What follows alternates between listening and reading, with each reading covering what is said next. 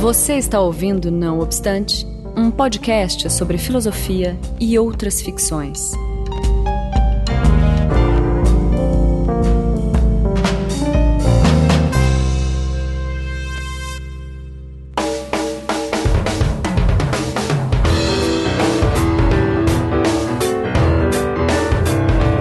Começando mais um Não Obstante, eu sou Marcos Beccari e estou na companhia de Daniel Portugal, Olá, gente. que hoje me acompanha para conversar com o meu colega e professor Anderson Bogea. Diga oi, Anderson. Presente. Eu pronunciei certo o seu sobrenome, Anderson? Eu tô bem emocionado com isso, na verdade. É mesmo? Mas tem um da Silva no final, viu? É aquela coisa de nome, nome de mãe que a gente carrega com um certo orgulho depois de um de uma compreensão maior sobre a nossa existência. Né? Mas é Bogea mesmo, ou Boge... Bogé, não é Bogé. né? Ah, tá. Uma família cigana do norte da França que veio. Caramba! Excelente. E a gente vai conversar hoje sobre a pesquisa dele, né, no que ele faz, é, tá desenvolvendo doutorado, que trata um pouco de filosofia analítica, estética e filosofia da arte, certo, Anderson? Isso, isso mesmo. Então eu vou fazer uma breve apresentação rápida do Anderson. Se eu cometer algum equívoco, ele me corrige. É, o Anderson é professor de filosofia e estética na Universidade Estadual do Paraná, é que é, a sigla é Unespar atualmente, né? Ele dá aula no campus da Faculdade de Artes do Paraná, antiga FAP. É, ele possui graduação e mestrado em filosofia, é doutorando no programa de pós-graduação é, em filosofia da UFPR, Universidade Federal do Paraná, e é pesquisador no grupo Naves, que é o Núcleo de Artes Visuais, que é da Unespar, se eu não me engano, e é onde a gente se conheceu, né, Anderson? Aham, exatamente. Isso, foi uma, uma feliz. é, enfim, foi, foi ótimo conhecer o Anderson nesse grupo aí. E exatamente no dia que eu apresentei minha fala no Naves, né? É verdade, É. a sua palestra. Minha É, palestra, isso. pois é, e desde lá eu tenho chamado o Anderson para gravar aqui um, um programa com a gente. E agora eu consegui essa honra. Desde lá, tempo atrás. e o Anderson ele desenvolve atualmente as pesquisas. Isso eu peguei do, do seu Lattes, tá? Daí você pode Nossa me corrigir se se estiver errado. E são duas pesquisas, pelo que eu entendi. Uma que é o, do seu, a sua tese de doutorado, que é Manifestos Artísticos, Narratividade e Atos de Fala. E a segunda é História e Narrativa nas Filosofias de Noel Carroll e Arthur Danto. Certo, Anderson? Isso, na verdade, essa segunda pesquisa era uma pesquisa é, quase como. É, é um, foi um puxadinho, né? Do de doutorado que eu desenvolvi e eu encerrei no início desse ano. Foi uma pesquisa que eu fiz como professor na FAP. Ah, entendi. Ótimo. Isso. né? Legal. Então, vamos fazer um recadinho rápido, Daniel? Vamos. O que, que você quer dizer hoje? Não, só Recado. o de sempre, o de sempre. Só até deixei a, tá, o de- a, a deixa aí O de sempre, quem tá, tá o quê? Quem tá nos ouvindo É. é, pode contribuir com o nosso trabalho acessando o Patreon do Anticast, vai ter o link na postagem. E Exatamente. hoje eu acho que é só isso, né? Não tem grandes comunicados. Tem mais alguma Exatamente. coisa, Marcos? Não, acho que não. A gente tá tentando aí seguir com o nosso calendário, né? Astronômico aí. E. Chinês. é, enfim, não se preocupem que o, não obstante a gente tá seguindo aí, né, com o nosso Tá, trabalho. tá saindo. É. E assim, em novembro vai ter a nova revista, né? Lá do Não Obstante. Isso, bem lembrado, segundo Que semestre. agora é semestral. Exatamente. Então vamos para a pauta. Bom,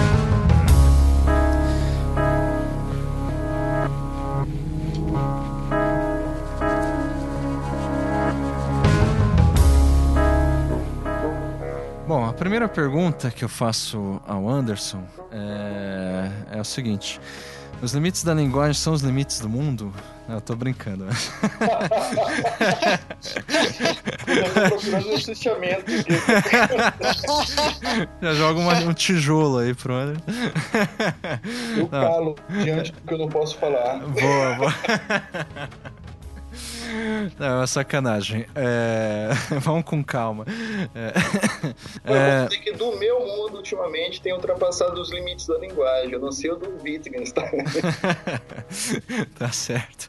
Então, Anderson, na verdade, assim, é, antes de você é, explicar sobre sua pesquisa, que a gente é, quer que você explique, a gente queria que você é, explicasse como que você entrou em contato com essa tal da filosofia analítica e, se possível, né, dizer fazer essa introdução sobre o que é, onde vivem, como dorme, do que se alimenta a filosofia analítica. analíticos. Isso. Tá, ótimo, perfeito. Eu diria que os filósofos analistas eles se, se alimentam das esperanças alheias, né? desde sempre, assim, desde, é desde, desde, os patronos. Assim. Olha, é, eu acho que é uma oportunidade ótima de tocar num ponto, uma ferida extremamente sensível no mundo da filosofia acadêmica, que é a distinção que as pessoas fazem entre uma filosofia chamada filosofia analítica uhum. e uma filosofia chamada filosofia continental. Se bem que esse termo, esse segundo aí, não dá tanto, tanto conta assim, já não dá mais conta de dizer o que quer dizer, né? Uhum. Convencinou-se chamar de filosofia continental um tipo de filosofia feita no continente europeu. É, é, é parece que está no século XVIII, né? Ainda falando a partir de uma perspectiva eurocêntrica e tudo mais. Sim. Mas acho que eles estão tentando chamar atenção para a filosofia que não é feita, por exemplo, nas Ilhas Britânicas e nem na América. Uhum. Pelo menos na América do Norte, né? Sim. Que seria prioritariamente a filosofia analítica que se desenvolveu ali. Só que tem muita confusão envolvida na, nesses dois termos. A primeira é que aquilo que eles chamam de filosofia continental, que supostamente seria a hermenêutica filosófica, nós podemos encontrar em Heidegger. Uhum. A, a, fenomenologia de Husserl, desenvolvida por alguns outros autores, como Merleau-Ponty. Até mesmo a teoria crítica da Escola de Frankfurt, de autores como Adorno, o, o Horkheimer. Uhum. Elas não são somente desenvolvidas nesses países né, de língua francesa e de língua alemã. É, a própria ideia de de filosofia continental, ela poderia abarcar muitas outras línguas e muitos outros modos de se fazer filosofia, né? A filosofia espanhola, a filosofia italiana. Uhum. E ainda assim, tanto nas Ilhas Britânicas quanto na América do Norte, para não falar da América Latina, a gente tem uma, um, algum desenvolvimento dessas linhas de pesquisa também. Da mesma maneira, se a gente pensa, e aí agora eu vou falar sobre um pouco a origem disso que a gente chama de filosofia analítica, uhum. se a gente pensa um pouco na, no surgimento disso tudo, dessa linha de pesquisa, dessa metodologia filosófica, a gente vê na filosofia analítica uma espécie de origem multicultural. O que eu estou querendo dizer é que se a filosofia analítica ela se caracteriza como uma filosofia feita principalmente em países de língua inglesa, ela nasce multiculturalmente, ela nasce através das investigações de um alemão, um filósofo da matemática e da lógica alemão, que é Gottlob Frege. Uhum. Frege, né? Geralmente o pessoal. É, só o pessoal entender. É, eu, esse é o vulgarmente chamado de Frege. Uhum. E... Qual que é a pronúncia correta? Você falou? Frege. Frege. Uhum. Frege, é. E não sei se é correta, mas no Maranhão a gente pronuncia assim. Uhum. E... É, que eu saiba é Freg mesmo. Eu sempre, escutei, sempre escutei também. Sim. E além de Frege, tem um, tem um, a gente tem uh, um autor importantíssimo nesse processo de constituição das bases da filosofia analítica, que é Russell, o Bertrand, não o, Edmund Husserl, uhum. terminologia, mas o autor que escreve Principia Matemática, ou que escreve aquele importante um texto sobre filosofia da linguagem chamado On the Nothing. Uh, além de um britânico, que é o caso do Russell, e de um alemão, que é o caso de Frege, nós temos um austríaco, que já é mais conhecido de vocês, inclusive do Beccari, uhum. o antigo amigo que aparece nas mesas brancas feitas por ele, nosso querido Beccari, que é o Ludwig Wittgenstein. Hum. Então a gente tem um austríaco, um alemão e um britânico desenvolvendo as bases daquilo que nós chamamos de filosofia analítica e que vai ser conhecida como uma filosofia desenvolvida principalmente em língua inglesa. Vejam que confusão. o que é de proximidade entre esses autores? Acho que a preocupação com a linguagem como paradigma filosófico, mas não só a linguagem, porque a gente tem outras formas de desenvolvimento filosófico no final do século XIX e no século XX que tomam a linguagem como ponto de partida. Heidegger é um excelente exemplo. Uh, mas a linguagem associada a algumas investigações no, no, algumas outras áreas de investigação, como a matemática e a lógica.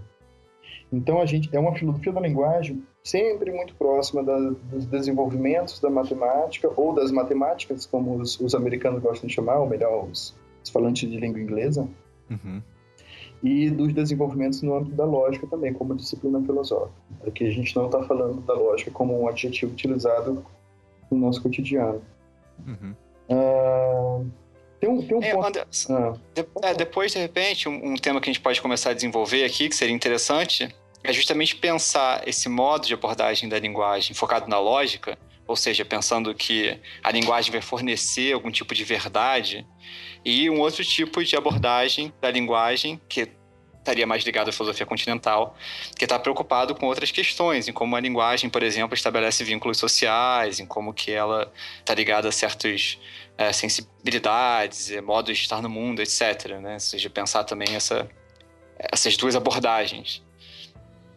Sim, sim. Inclusive, eu acho que além de falar de matemática e de lógica, é, é muito importante a gente perceber, principalmente no desenvolvimento da filosofia analítica na, ao longo do século XX, uhum. a, a, a íntima conexão entre o que esses pensadores estavam elaborando, o que esses, esses, esses filósofos analíticos estavam pensando e construindo como projeto filosófico, e o que se estava pesquisando e descobrindo de maneira mais da maneira mais contemporânea possível no âmbito das ciências cognitivas, por exemplo.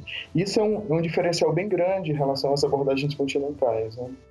O uso que se faz da ciência na filosofia analítica é um uso com muita propriedade até, que às vezes até mesmo assusta o, o leitor mais diletante. Uhum. E parece que em alguns casos o uso que se faz da, da, da ciência de uma maneira bem geral, bem genérica, em alguns, em alguns outros autores, é um uso mais metafórico, sabe?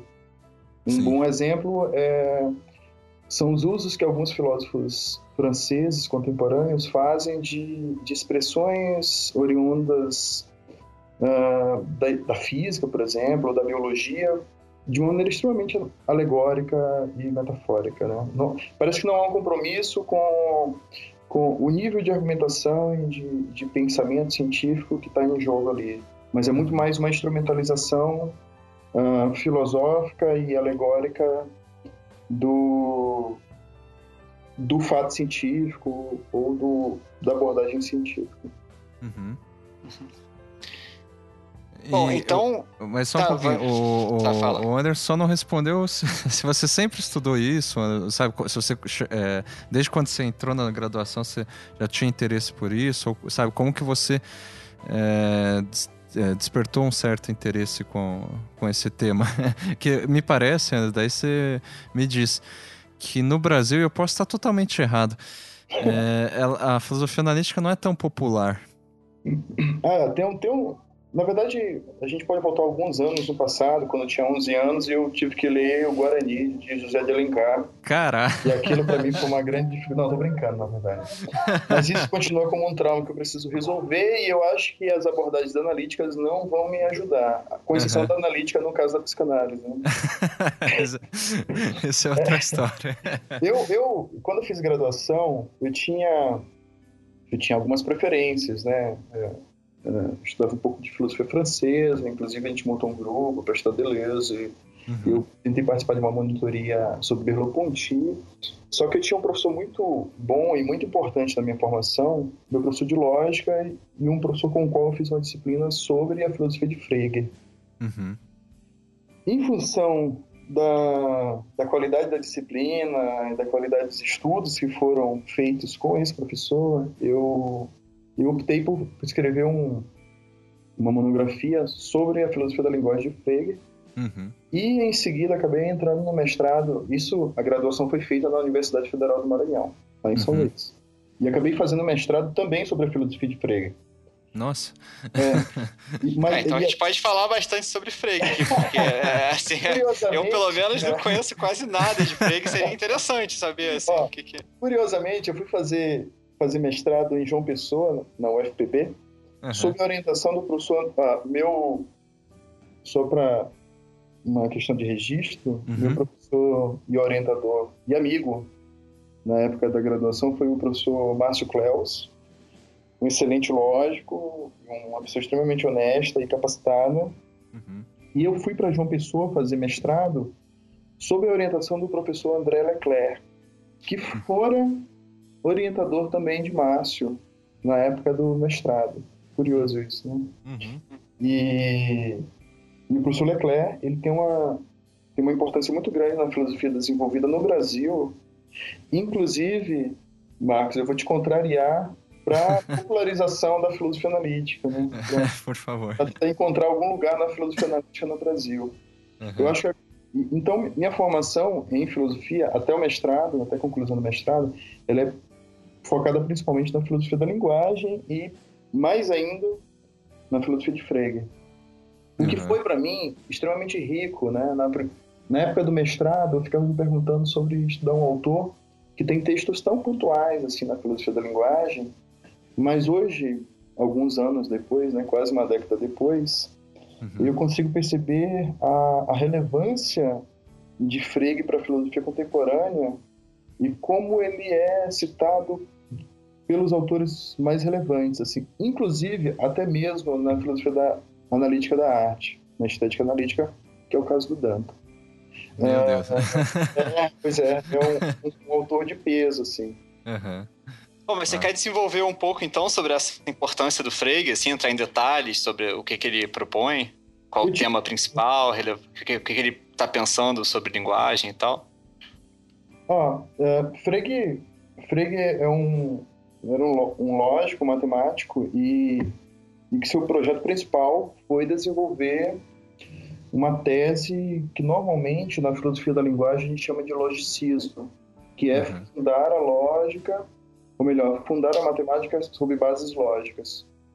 E alguns autores é, optam por dizer que existe uma espécie de platonismo em Frege, porque existe uma espécie de realismo no que diz respeito a objetos matemáticos. Uhum. Esse é um projeto importante que aparece no seu texto Fundamentos uh, uh, Fundamentos da Aritmética que é um, e também em é Grundlage e Grundgesetze. Eu sempre eu esqueço o, quais são os dois termos, mas são dois textos muito importantes sobre filosofia da matemática. Uh, um é Leis Básicas da Aritmética, outro é Fundamentos da, da, da Aritmética, exatamente.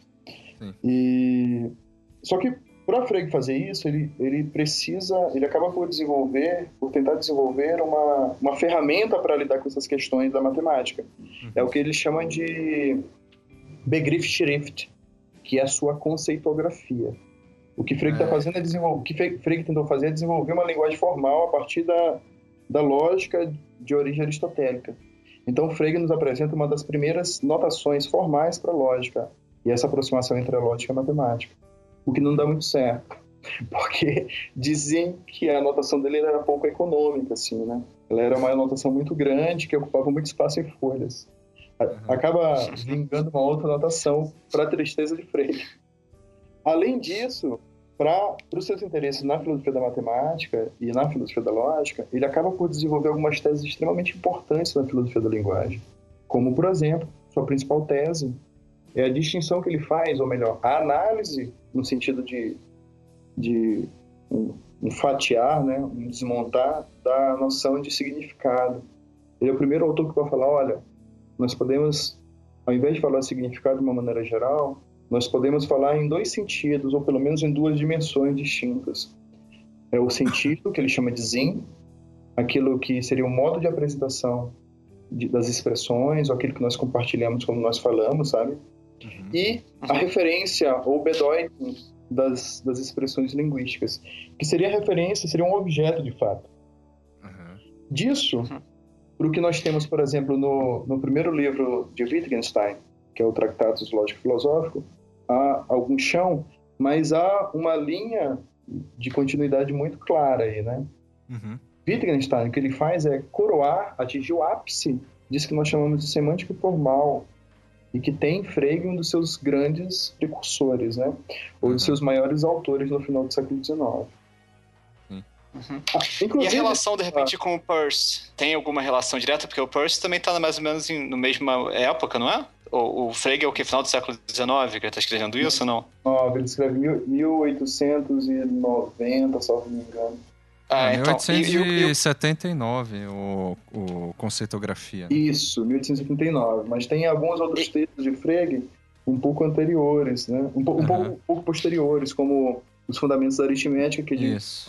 e, e as leis básicas, né? Isso, e as leis básicas. Mas, mas pensando no Peirce, então, que tá, assim, não, está tão distante temporalmente, é, é e está propondo também uma, uma estrutura triádica, né? Nesse caso, de, de do, do significado do signo, né, na verdade, que, que, envolve então o significado nesse sentido do lado interpretante e o significado no sentido do, do, do objeto referente. Tem, será que existe alguma relação entre os dois ou, ou enfim, então comecei a pensar nisso assim, porque uma, pelo menos na semiótica, assim, que é um pouco de onde a minha abordagem da linguagem acabou indo mais por esse caminho, né, que é bem diferente do seu. Assim, começou um pouco na semiótica e foi seguindo. E na semiótica, talvez a, a oposição entre o modelo triádico e o modelo diádico é entre o Peirce e o Saussure, né? Que também estão os dois ali no finalzinho do século XIX e início do século XX. Então, e parece que no Peirce a gente tem um, interesse em desenvolver uma filosofia da linguagem, né? Uhum. Assim uhum. como no Saussure também, no, no Ferdinando de Saussure, é, só que em Frege, eu não, eu não sei se existe um interesse tão claro assim de desenvolver algo que a gente chama hoje em dia de filosofia da linguagem. Parece que Frege ele chega em, em questões extremamente fundamentais é, como uma espécie de caminho e de meio para ele atingir outro, outra coisa, que uhum. é um, um, fundamento lógico para o que ele chama de aritmética. É uma espécie de ontologia formal. Né? Exatamente. Né? Eu acho que Frege está mais, ele tá mais emparelhado com autores como Russell, como Twardowski, uhum. como Meinong, do que com autores como Percy e como Saussure. Mas, ao é, mesmo tempo, só... é uma coisa interessante, só uhum. para concluir, claro. isso mostra como... No, isso mostra um pouco daquilo que os alemães gostam de chamar de um, Zeitgeist, né? o espírito do tempo. Uhum. Como que esses autores, mesmo eles estando em, em, momento, em lugares distintos e Sim. estarem em lugares distintos no final do século XIX era um empecilho para a comunicação, diferentemente dessa desse nosso contexto aqui, que nós uhum. estamos em lugares diferentes, isso não é um problema nenhum, uhum. porque eles conseguem compartilhar de um mesmo interesse, de uma mesma, de um mesmo foco, né, filosófico. Pois é. Mas então, só para é, eu acho que é, pensar nessa é, rápida, assim, pensar e, e, e, já distinguir essa questão que o Daniel colocou do Percy, do Saussure, é, eu acho que mesmo o Percy e o Saussure nunca se comunicaram, pelo que eu saiba, né, Daniel, entre si, nunca é. Eu não sei se eles chegaram a trocar alguma coisa, mas que eu saiba não. E, e uhum. assim, os dois, a abordagem dos dois é muito diferente, na verdade. É, eu diria até que é, o interesse, tanto do Percy quanto do Saussure, também não se limitava a uma filosofia da linguagem. É, mas também não ia nessa mesma direção do, do Frege, né? Da é. ontologia formal. De fato. É, o, é, o, o Percy, ele estava. É, um naquela... lógico, né? Ah, é um lógico. Tá, mas ele, assim. ele é um lógico que está na tradição ali do, do pragmatismo norte-americano, né? Junto com o James, é, William James. Uhum. Então, é, é ele está preocupado também com uma ontologia, mas uma ontologia pragmática, me parece, assim. E o já o Saussure, é, o Saussure, ele tá, é, é linguística, né, a, a preocupação uhum. dele. É, então, a, a, são coisas. O, o, eu acho que, é, até você me, é, me corrige, Anderson, a, a premissa que o Frege veio a, digamos, fincar, assim, ou ancorar na, na, filosofia analítica, eu digo isso, assim, vendo pelo Wittgenstein, né? Que eu não li Frege. Uhum. Que é, é um dos, que... que... é um dos únicos autores citados por Wittgenstein no tratado. Pois é. e ele não cita o orientador dele, né? Que é o.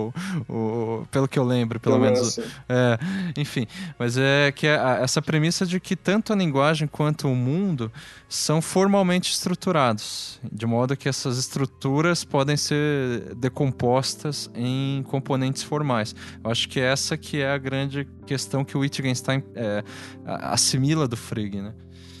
É... Ou não, já. Eu, eu, não, não, acho que sim, acho que sim.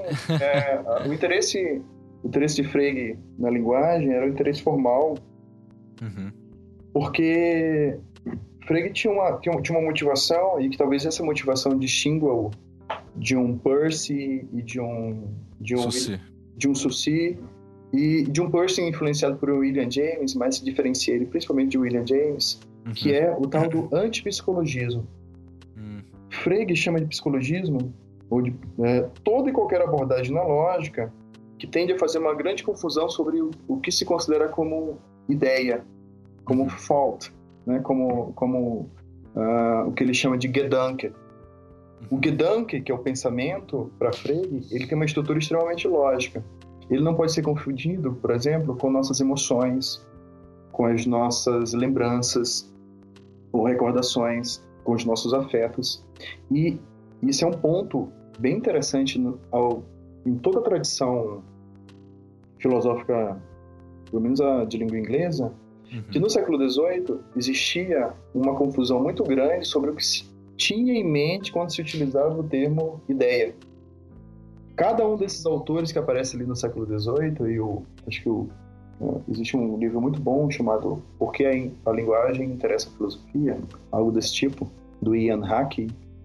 Uh, e ele queria mostrar como que era uma grande maluquice, assim. Cada autor apresentava uma concepção extremamente diferente. Por exemplo, no Hume, no David Hume, uhum. na, no seu texto sobre, sobre o entendimento humano, uhum. é, ele mesmo já fala ali, olha, meus, apesar da, da importância da, da contribuição filosófica dos meus antecessores no empirismo, lógico, britânico, eu tenho consciência que havia uma, uma discordância, uma confusão muito grande sobre o que se tinha em mente quando se utilizava o termo ideia. Uhum. Vai usar praticamente a mesma frase de, de, de Hume para dizer que toda a tradição filosófica, no final das contas, tem uma confusão muito grande com o que diz significar a palavra ideia, inclusive Kant. Esse psicologismo que Frege acusa, há em Kant, há em Husserl, há em vários outros autores, como William James também. Inclusive, isso é uma coisa interessante, o, o psicologismo em Husserl, o pai da fenomenologia, uhum. que vai se, ser dissipado em função de, uma de alguma influência da filosofia freguiana. E eu acho que esse é um ponto de distinção entre esses autores. No que diz respeito a Wittgenstein, ao primeiro, né, ao Wittgenstein do Tratados Lógico-Filosóficos, ele, de fato, a, a ligação com Frege e, por sua vez, com Russell, dessa vez não o pai da fenomenologia, mas o, o, o, filósofo da linguagem, matemático britânico, é, é por pensar que nós podemos buscar uma estrutura lógica da linguagem que nos permita evitar uma série de problemas que a linguagem comum, ou a linguagem ordinária, ou a linguagem natural, né, como o português, o inglês, o alemão, normalmente nos apresenta. Quer um exemplo? Uh, o excesso de, de significados, ou melhor, sentidos diversos por uma mesma palavra, como manga. Só um Sim. exemplo bem grosseiro, assim. A, a polissemia, né? A polissemia. Ah. A preocupação de Frege que eu acho que é compartilhado por Wittgenstein, é de evitar esses problemas e esses entraves naturais à linguagem. Uhum. É o que Mas eu... sempre tem a pressuposição, por, a pressuposição por trás de que existe então essa linguagem aí que vai realmente acessar o real, né? Porque assim, nesse momento, claro, já início do século XX e tal, você já tem, por exemplo, Nietzsche, né, que está questionando a possibilidade disso acontecer de fato, né? Assim, será que sim, a linguagem sim pode, não é? Assim, acessar o real. É, então, Isso é uma discussão ou está pressuposto? É, no primeiro Wittgenstein está pressuposto. É, em Frege também, né? É, em Frege também. O primeiro Wittgenstein, assim como toda boa parte da tradição na filosofia que está ligada a esses autores, vai tomar a, a linguagem como um meio de descrição da realidade. No caso de Wittgenstein, é mais do que uma descrição, é uma imagem, né? É a construção de uma imagem, de uma, de uma figuração da realidade. É como se existisse um espelhamento entre imagem e realidade. Tanto é, não é à toa que boa parte dos, dos livros de filosofia analítica que continuam no espectro, espectro da, da semântica formal vão ter as palavras realidade e linguagem e pensamento uhum. nos seus títulos. É uhum. extremamente comum isso. Sim. Só que é, uma é exatamente o que né? costuma me incomodar, né? É, exatamente. Mas isso é o que me incomoda também na, no semanticismo ou nessa semântica formal. E eu acho que é o que o segundo Wittgenstein, apesar de não ter publicado seu livro em vida, que é o, uhum. o Wittgenstein do, das investigações filosóficas. Isso, e dos cadernos. Acho, é, e dos cadernos. Eu, eu, acho que é o que ele traz de, de mais rico para a filosofia da linguagem. Quer dizer, não preciso abrir mão do paradigma no qual os autores da tradição analítica estão inseridos, porque isso é muito complicado, de fato, a gente ficar fazendo uma salada metodológica na filosofia, né? colocando autores de tradições distintas para comungar, como se não houvesse nenhuma, nenhuma distância entre eles. Eu não preciso abrir mão disso, mas ao mesmo tempo eu não preciso mais ficar abraçando os paradigmas do semanticismo, da semântica formal. Eu posso ir além disso. Eu posso entender a linguagem não mais como uma mera descrição, mas como uma, uma espécie de construção do mundo e da realidade. Sim. É o que é para é, que talvez seja virada é, a virada é importante, assim, né? De pensar é, justamente o caráter criativo da linguagem. Então, como, como diz o Borges lá no, naquele texto Rosa Amarela, né? Do, o cara olha para os livros e percebe finalmente que não é uma, um espelho do mundo, né? Mas algo a mais acrescentado ao mundo, assim, que a linguagem está tá criando coisas, né? E não espelhando uma suposta realidade já dada, assim. Então, se a gente tem uma virada linguística com Frege, Wittgenstein, o primeiro Wittgenstein, Russell, uma, uma virada linguística no sentido mais semântico, a gente tem uma segunda virada linguística que é a virada pragmática, né? Uhum. Só que eu digo que não seria possível a, a virada pragmática, né? voltar-se para a dimensão pragmática da linguagem, né? da linguagem em seu uso, em seu contexto, se a gente não tivesse tido Sim. as bases de uma, de uma tradição semanticista.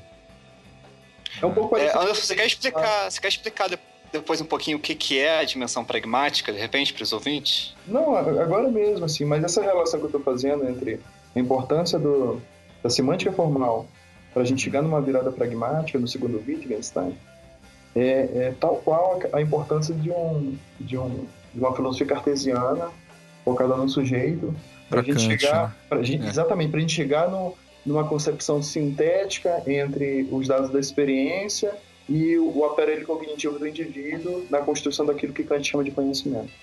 É. Então, são etapas, né? Eu, pelo menos eu tento, eu tento eu pensar dessa forma. Tento pensar dessa forma. Apesar de, de não ser ingênuo, é, tão ingênuo assim para acreditar que, as, que a filosofia segue uma, uma linear, sim, sim. Uma, uma narrativa linear, como a gente encontra nos piores filmes que a gente como Transformers. Não, mas de fato, o Wittgenstein, ele, ele é valorizado, me parece, justamente nesse sentido que você, que você colocou, assim, ele é, eu já vi várias vezes o Wittgenstein sendo comparado a Kant nesses termos, sei lá, históricos, assim, é, é, é, da revolução que o Kant fez em relação ao, ao cartesianismo, né?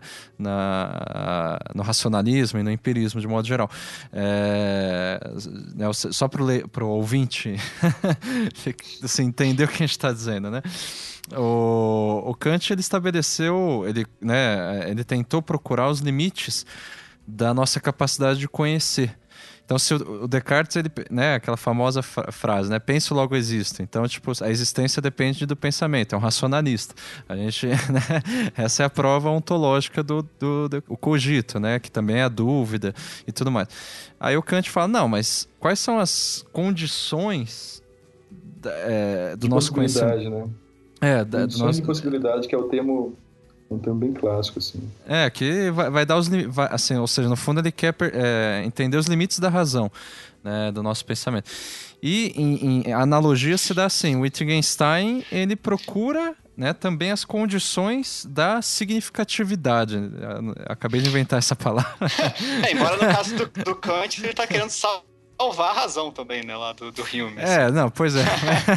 Mas, Mas, o discurso... Isso, isso, isso foi um, uma espécie de anglicismo, né, com a palavra significado, né?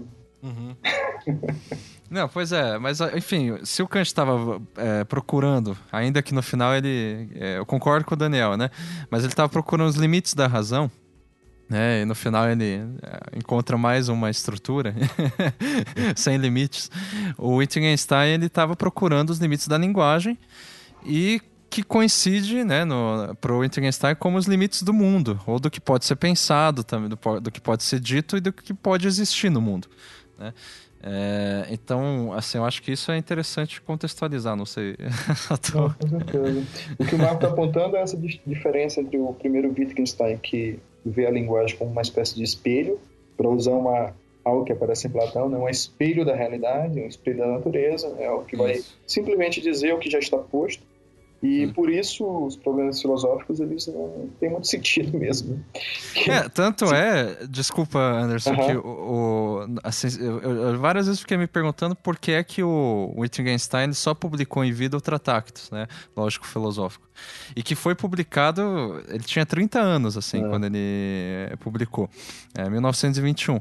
Então, depois disso, que ele publicou o tratado, depois eu fui ver a biografia do, do, do Wittgenstein, ele na verdade acreditou que o Tratatus resolveu todos os problemas da filosofia. Então, isso que eu ia falar, ele passou muito tempo acreditando que ele tinha resolvido todos os problemas da filosofia. É, e daí, inclusive, ele é, largou a atividade acadêmica de filósofo e começou. E tem uma época que ele foi jardineiro, é. depois foi arquiteto. É uma coisa é, muito engraçada. Muito bom. É, exatamente. Ele levou tão a sério o, o, trabalho dele, ele achou tão bom e a solução que ele encontra por uma espécie de dissolução de problemas filosóficos enquanto problemas da linguagem, uhum. que ele esteve satisfeito, né? É. Mas eu acho muda um pouco a, a, a postura dele muda quando ele começa a entrar em contato com alguns autores da, daquilo que a gente chama de Círculo de Viena, né?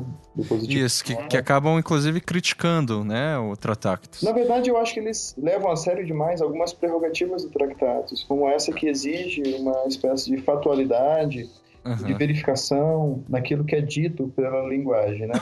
Se eu digo uma coisa pela linguagem, deve haver alguma espécie de, de correspondente factual no real que eu possa verificar.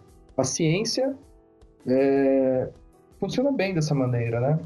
Se eu elaboro uma lei científica ou se eu elaboro um discurso científico, que eu tenha minimamente um correspondente factual para dizer respeito a isso que eu estou falando cientificamente, né? Só uhum. que o uhum. problema é quando... É empírico, estão... sim, né? É, o empírico. Porque, é, é. é, não, porque o problema também é justamente a, a a, a, colar né, justamente o factual pensado como o real ao empírico, né? O que essa, essa, essa, separação é que acho que vai ser importante, né? De pensar que é simplesmente uma, um parâmetro possível para a verdade, né? Do empírico, mas não o único parâmetro, né? Essa dissociação Sim. que é interessante, assim. Sim. E, e, e, e, o, eu, eu penso que o problema é não é pensar isso como uma base para a filosofia da ciência, eu acho até interessante pensar a filosofia da ciência. E eu acho que a filosofia da ciência ela caminhou em, em bons sentidos em função da, das influências de autores do Círculo de Viena. Eu sim, acho que sim. o problema é quando a gente tenta levar isso para todo para todas as outras áreas da filosofia. E aí eles vão começar a dizer que o que Nietzsche faz não é filosofia, era poesia. O que Heidegger faz é poesia. E aí começam, começa, bem, acho que é bem aí que começa a criar-se um abismo entre essas possibilidades e metodologias distintas na filosofia contemporânea. Uhum. E aí começa a haver um ruído cada vez maior entre essas abordagens distintas, né? Entre os aqueles autores que se convencionaram chamar de filósofos analíticos e os autores uhum. que estão fazendo uma, uma filosofia uh, hermenêutica, uma filosofia fenomenológica uhum. e, e assim por diante. Uhum. Mas isso é a famosa reserva de mercado. Né? É, também. Mas mais que uma reserva de mercado, Daniel, eu penso em outra coisa. Eu penso num discurso, e aí eu, vou aproveitar o, podcast para isso ficar registrado gerações. Eu penso que existe um, um, um interesse de dominação cultural e de expansão cultural muito forte quando, por exemplo, um autor alemão diz que só se pode filosofar em alemão e em inglês. assim sim, como existe um é, sem dúvida. dominação cultural muito forte quando uh, helenistas, né, principalmente helenistas que nascem na Grécia, falam que é impossível toda e qualquer filosofia feita depois dos gregos e na, em uma língua não grega não uhum. é verdadeira filosofia. Da mesma maneira que há também o interesse é o tal do soft power, né? Essa uhum. dominação, esse poder que se alastra através dos meios culturais e intelectuais. Quando sim. Sim, um filósofo americano, por exemplo, diz que o que filósofos continentais fazem é, um, é uma grande sem sentido. É, uma é poesia, no máximo. É. é. Não, é, é, o mercado era isso, né? Eu tava brincando, mas é uhum. isso aí. Exatamente. Me lembra, e aí me lembra, sabe o quê? Me lembra. Me lembra o que a gente tem também nos discursos críticos sobre arte, de uma maneira geral, né? Uhum. A gente tem uma crítica de arte francesa, uma crítica de arte norte-americana, que porventura acaba tendo, uma, tendo algum, sofrendo algum reflexo da, da filosofia francesa contemporânea. Uhum. E, e eu penso um pouco como essas críticas, como essas narrativas sobre, sobre essas tradições artísticas também funcionam como, como é, uma expansão cultural e uma tentativa de hegemonia cultural por parte desses países, né? Uhum. Eu acho que é, de definição de um caminho único, né? Certo. Exatamente, exatamente. Por aí que eu penso. E... Ô, Anderson, é, eu, queria, é. eu queria voltar rapidinho. A gente falou um tempo atrás sobre essa separação entre uma abordagem da linguagem como espelho do mundo, né, que foi o termo que ficou eternizado até por causa lá da crítica do, do Rorty, e, e o pensamento da linguagem como algo criativo, né, como produtora de mundo. E aí a gente ao discutir também os temas da linguagem agora há pouco, outra coisa que a gente deixou em aberto e que está relacionado a essa, a essa virada é também a relação entre uma abordagem lógica da linguagem e essa abordagem pragmática. E aí você ia falar um pouquinho, de repente, da pragmática, e se você quiser achar relevante, podia, de repente, conectar um pouco também com, com isso que a gente deixou em aberto, é, com essa abordagem produtora. Inclusive, inclusive, conectar com minha pesquisa mais atual, né? Uhum. Minha área de interesse ah, que é no âmbito da estética, da filosofia da arte. Então, e tem essa, esse teor mais pragmático também, ou não? Assim, na, Sim, nas referências, nas bases. Tá. Eu, olha, primeira coisa que eu acho que a gente, quando a gente fala de lógica, a gente não está falando de algo necessariamente em contraste com a dimensão pragmática da linguagem. Uhum. Que eu estou chamando de dimensão pragmática é a dimensão que não se restringe a, aos significados e aos sentidos das expressões. Uhum. Né? Mas vai além disso, avança para uma espécie de construção dos significados uh, no uso, né, no contexto em que essas palavras são utilizadas. É, é... Então, não, desculpa, mas, isso, mas isso não, então, mas a lógica, então, para você não estar tá presa a, a, um suposto significado que independe do uso, é isso que você disse? É isso que eu quero dizer. Eu quero dizer que a, a lógica ela não tem que ser entendida como sinônimo de semântica. Acho que boa hum. parte da lógica, é, por alguma razão, e talvez por uma razão estrutural, ela foi pensada sob o paradigma semântico ou semanticista, uhum. né? Mas é, mesmo alguns autores como Surley, eles conseguiram ah, ou ainda uh, Austin, que foi citado por vocês no início, inclusive, uhum. eles conseguiram, através desse, desse interesse despertado pelo segundo Wittgenstein sobre a dimensão uhum. pragmática da linguagem, eles conseguiram incorporar alguns aspectos pragmáticos da linguagem num, numa espécie de, de, de, de reflexão lógica do mundo. É interessante, porque isso é uma coisa que o Peirce faz também antes, um pouco, né? Mas era, eu achava que era uma, uma noção de lógica que tinha ficado meio perdida ali, mas interessante, é, então. É que a gente tende a... A gente tende a... É porque é, é a noção mais mais tradicional, né, em relação à uhum, lógica. É essa uhum, lógica que se sim. atrela à dimensão semântica da linguagem. Então, só para deixar claro, é, assim como que... a dedução também, né? Isso. Então, mas é uma dúvida que eu tenho, só para isso eu estou perguntando com a, a genuína curiosidade.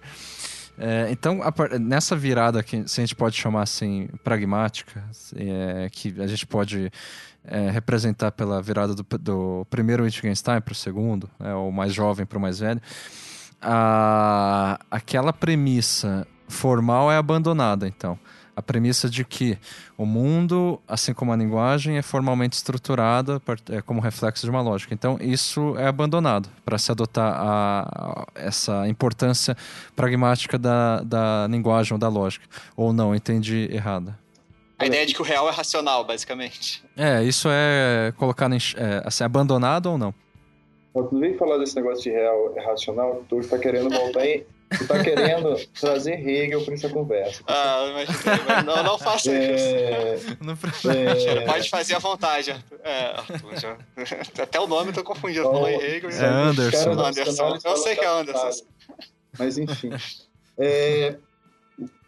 Acho que a riqueza do, do Wittgenstein é, é justamente é. Ele consegue coroar toda uma tradição na filosofia da linguagem, que é a tradição semântica, com tratados, uhum. E inclusive ele influencia o desenvolvimento de um tipo de filosofia que é a filosofia do ciclo de Viena, né? Uhum. E ao mesmo e em segundo lugar ele consegue coroar, ou melhor, abrir as portas para uma outra um outro viés de investigação da filosofia da linguagem através da pragmática, em função do seu, da sua segunda obra, que é, são as investigações.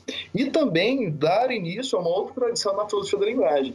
Percebam aqui, ó, o primeiro Wittgenstein, ele praticamente inicia, ele abre as portas, ou melhor, ele, ele, ele consegue levar a semântica formal a um lugar tal, um patamar tal, que ele, ele permite que os autores do Círculo de Viena, como Carnap, é, como Schilling, Moritz Schilling, desenvolvam uma filosofia completamente construída a partir disso. Uhum. E, ao mesmo tempo, na sua segunda obra, ele também dá início a uma outra tradição. Mas essa segunda tradição, que normalmente as pessoas chamam de filosofia linguista ou filosofia da linguagem ordinária de Oxford, Nossa. tem uma grande diferença em relação à, abordagem do primeiro Wittgenstein, que é o não interesse numa linguagem formal. Né? Se o primeiro uhum. Wittgenstein, com o coroamento da semântica formal e com o desenvolvimento e com a influência sobre o ciclo de Viena, está muito mais atrelado à linguagem formal, né, da uhum. lógica, ou mesmo à linguagem formal da matemática, ou mesmo, a gente não precisa nem falar de linguagem formal, mas a estrutura formal da linguagem, o segundo, Sim. ele vai abrir as portas para a gente começar a pensar a, a questão do significado, do pensamento, da realidade, atrelados à, à linguagem ordinária, ou que nós chamamos de linguagens naturais, né, como português, o alemão, o francês e tal. Sim. É... E é nesse sentido que eu penso que o segundo Wittgenstein ele traz extremas contribuições para os rumos que a filosofia analítica vai ter ao longo do século XX. O, é, o segundo Wittgenstein, ele, ao meu ver, ele, ele lança as bases ali, acho que na década de 50, salvo me engano, quando a, as investigações filosóficas são lançadas, em 1953, ele lança as bases para que a gente consiga, a partir da filosofia analítica, pensar em outros objetos de reflexão filosófica. Durante muito tempo, pensa-se que leva-se muito a sério a prerrogativa, uh, ou melhor, o adjetivo analítico na filosofia analítica, e pensou-se que os objetos de reflexão da filosofia analítica eles não poderiam ter ou estar relacionado ou atrelado com uma dimensão empírica, com algum tipo de uhum. empirismo, né? Uhum. Daí o, o termo analítico. E aí as grandes áreas da filosofia analítica sempre foram ciências cognitivas, apesar de que as ciências cognitivas têm uma dimensão empírica, né? mas, digamos, as suas bases lógicas. A lógica é. em si, a filosofia da matemática e a filosofia da linguagem. Basicamente isso. Uh, só que eu. E aí, por que, que eu digo que o segundo Wittgenstein é um autor importante para o novo rumo que a filosofia da linguagem, ou melhor, a filosofia analítica vai tomar? Porque quando a gente atribui a ele um papel em relação à pragmática da linguagem, o que a gente está dizendo é: quando eu falo de pragmática, estou falando da linguagem em seu uso cotidiano. Uhum. E o uso cotidiano que nós fazemos de linguagem é das línguas naturais. Apesar do fato de nós usarmos a matemática, a lógica em alguns contextos bem cotidianos também. Uhum. Diferentemente do interesse da semântica formal, que via, que buscava uh, exatamente numa estrutura formal da linguagem, uma estrutura artificial da linguagem, é, as questões relacionadas a pensamento, linguagem e realidade. Percebe uma diferença? De um lado, semântica, preocupada com a linguagem, como se, ela, como se a linguagem tivesse sentidos, significados das expressões de uma maneira rígida, uhum. né? é o que a gente chama de literalismo. E do outro lado, nós temos uma dimensão pragmática, pensando a linguagem e pensando que os sentidos e significados das expressões linguísticas eles podem ser construídos no uso, no contexto de uso. O exemplo clássico de Wittgenstein é o caso de uma construção em que o sujeito vira para o outro, né? o sujeito está em cima da escada, vira para o que está embaixo e grita tijolo. Uhum. Essa palavra dita em contextos diferentes significaria outra coisa, né? Se a gente estivesse caminhando numa festa e perto dessa festa estivesse acontecendo uma briga e eu gritasse tijolo para o Marcos, provavelmente eu, tava, eu, estaria querendo avisá-lo que o tijolo estava vindo na direção dele. Né? Uhum. Se eu tivesse, no mesmo caso de uma construção, e gritasse para ele tijolo, se ele se esquivasse ou se ele ficasse refletindo sobre a palavra tijolo, eu achar ele bem estranho, bem esquisito, né? No mínimo, uhum. esperaria que ele me lançasse o tijolo, já que ele estava embaixo, eu estava em cima. Esse é um dos exemplos. É, claro. Assim como se aqui no podcast eu chegasse e falasse tijolo, todo mundo ia ficar falando o quê, Daniel? O que aconteceu? É, seria mais esquisito ainda, ah. mais bizarro ainda, né? É. E, e aí, ó, tem um. Acontece, acontece que na, na filosofia de língua inglesa, para não falar de filosofia analítica, existe uma tradição bem interessante é, de filosofia da crítica, né? É o que eles chamam de philosophy of criticism que nós podemos é, atrelar, nós podemos fazer uma regressão à própria figura do David Hume e todos aqueles uhum. filósofos moralistas britânicos do século XVIII, como Francis Hutcheson, uh, uhum. Lord Shaftesbury, uh, entre outros, uhum. Edmund Burke, que são autores que, ao meu ver, independente da, da relação de uns com o empirismo ou de outros com uma espécie de racionalismo, eles podem se ligar facilmente à tradição uh, filosófica britânica mais recente. Uhum. E, inclusive, a tradição analítica, que acaba se fixando como uma das mais dominantes na filosofia britânica. Em função disso, gente, eu acho que em meados do século XX, a gente acaba fazendo uma, uma uma, uma ligação bem natural entre o que autores da filosofia analítica estão fazendo e, o, e a, toda essa tradição da filosofia da crítica. Inclusive, é interessante você. Ah, foi mal. Você quer continuar? Só concluir. Inclusive, tá. é, em relação a alguns autores, como Clive Bell, como uh, Roger Fry. Roger Fry tem um papel bem importante, é, não só na crítica de arte, uh, mundial britânico, então, no próprio amparo e na construção de uma nova narrativa, de uma nova forma de se compreender aquilo que a gente convencionou chamar de arte moderna. Né? Uhum. É, ele fala okay. de design também, né? O Roger ah, Fry. É, eu, nossa, o que eu ia falar aquela hora, só porque você mencionou o Shaftesbury e o Hutchison, assim, e são filósofos que eu me interesso no estudo da moral, assim, e, uhum. e os dois são muito conectados essa ideia dos sentimentos morais, né? Assim, de que você tem, teria em nós um, um, tipo de sensibilidade que nos conectaria né, com a ordem da natureza, uma coisa meio assim. É, então é interessante pensar que ao mesmo tempo eles estão nessa. É, que se eles, você falou que eles estão propondo também talvez uma abordagem da, da linguagem, da lógica, que tem uma ressonância na, na filosofia analítica atual, mas é interessante pensar que no terreno moral eles estão ali num... tem, obviamente, uma influência enorme também, mas está nesse, nesse patamar aí de uma moralidade ligada a uma ordem metafísica, de alguma maneira, né? É, isso que o Daniel é. falou me levou a uma pergunta até, eu, pra, complementando isso que o Daniel está falando. Essa a tradição da filosofia analítica inglesa que você está falando tem relação com o, o, o que se convencionou chamar de utilitarismo inglês? Eu penso que não, porque, por exemplo, eu, eu, eu falei mais cedo quando a gente estava comentando a relação de Frege com alguns outros autores, como Peirce e tal, e a influência de, de William James em Peirce. E eu uhum. falei da, de, uma, de, uma, de uma distinção entre Frege e William James, mas na verdade, quando eu falei William James, eu, tava, eu tinha em mente outro autor. Vixe. Exatamente Stuart Mill. Uhum. Né, que seria um autor que estaria relacionado aí, mas que, segundo Frege, preservava um profundo psicologismo nas suas ideias, sim, na sua lógica, né? E eu até ah, é, abordar alguma coisa, alguma relação entre os dois na, na minha dissertação de mestrado. Uhum.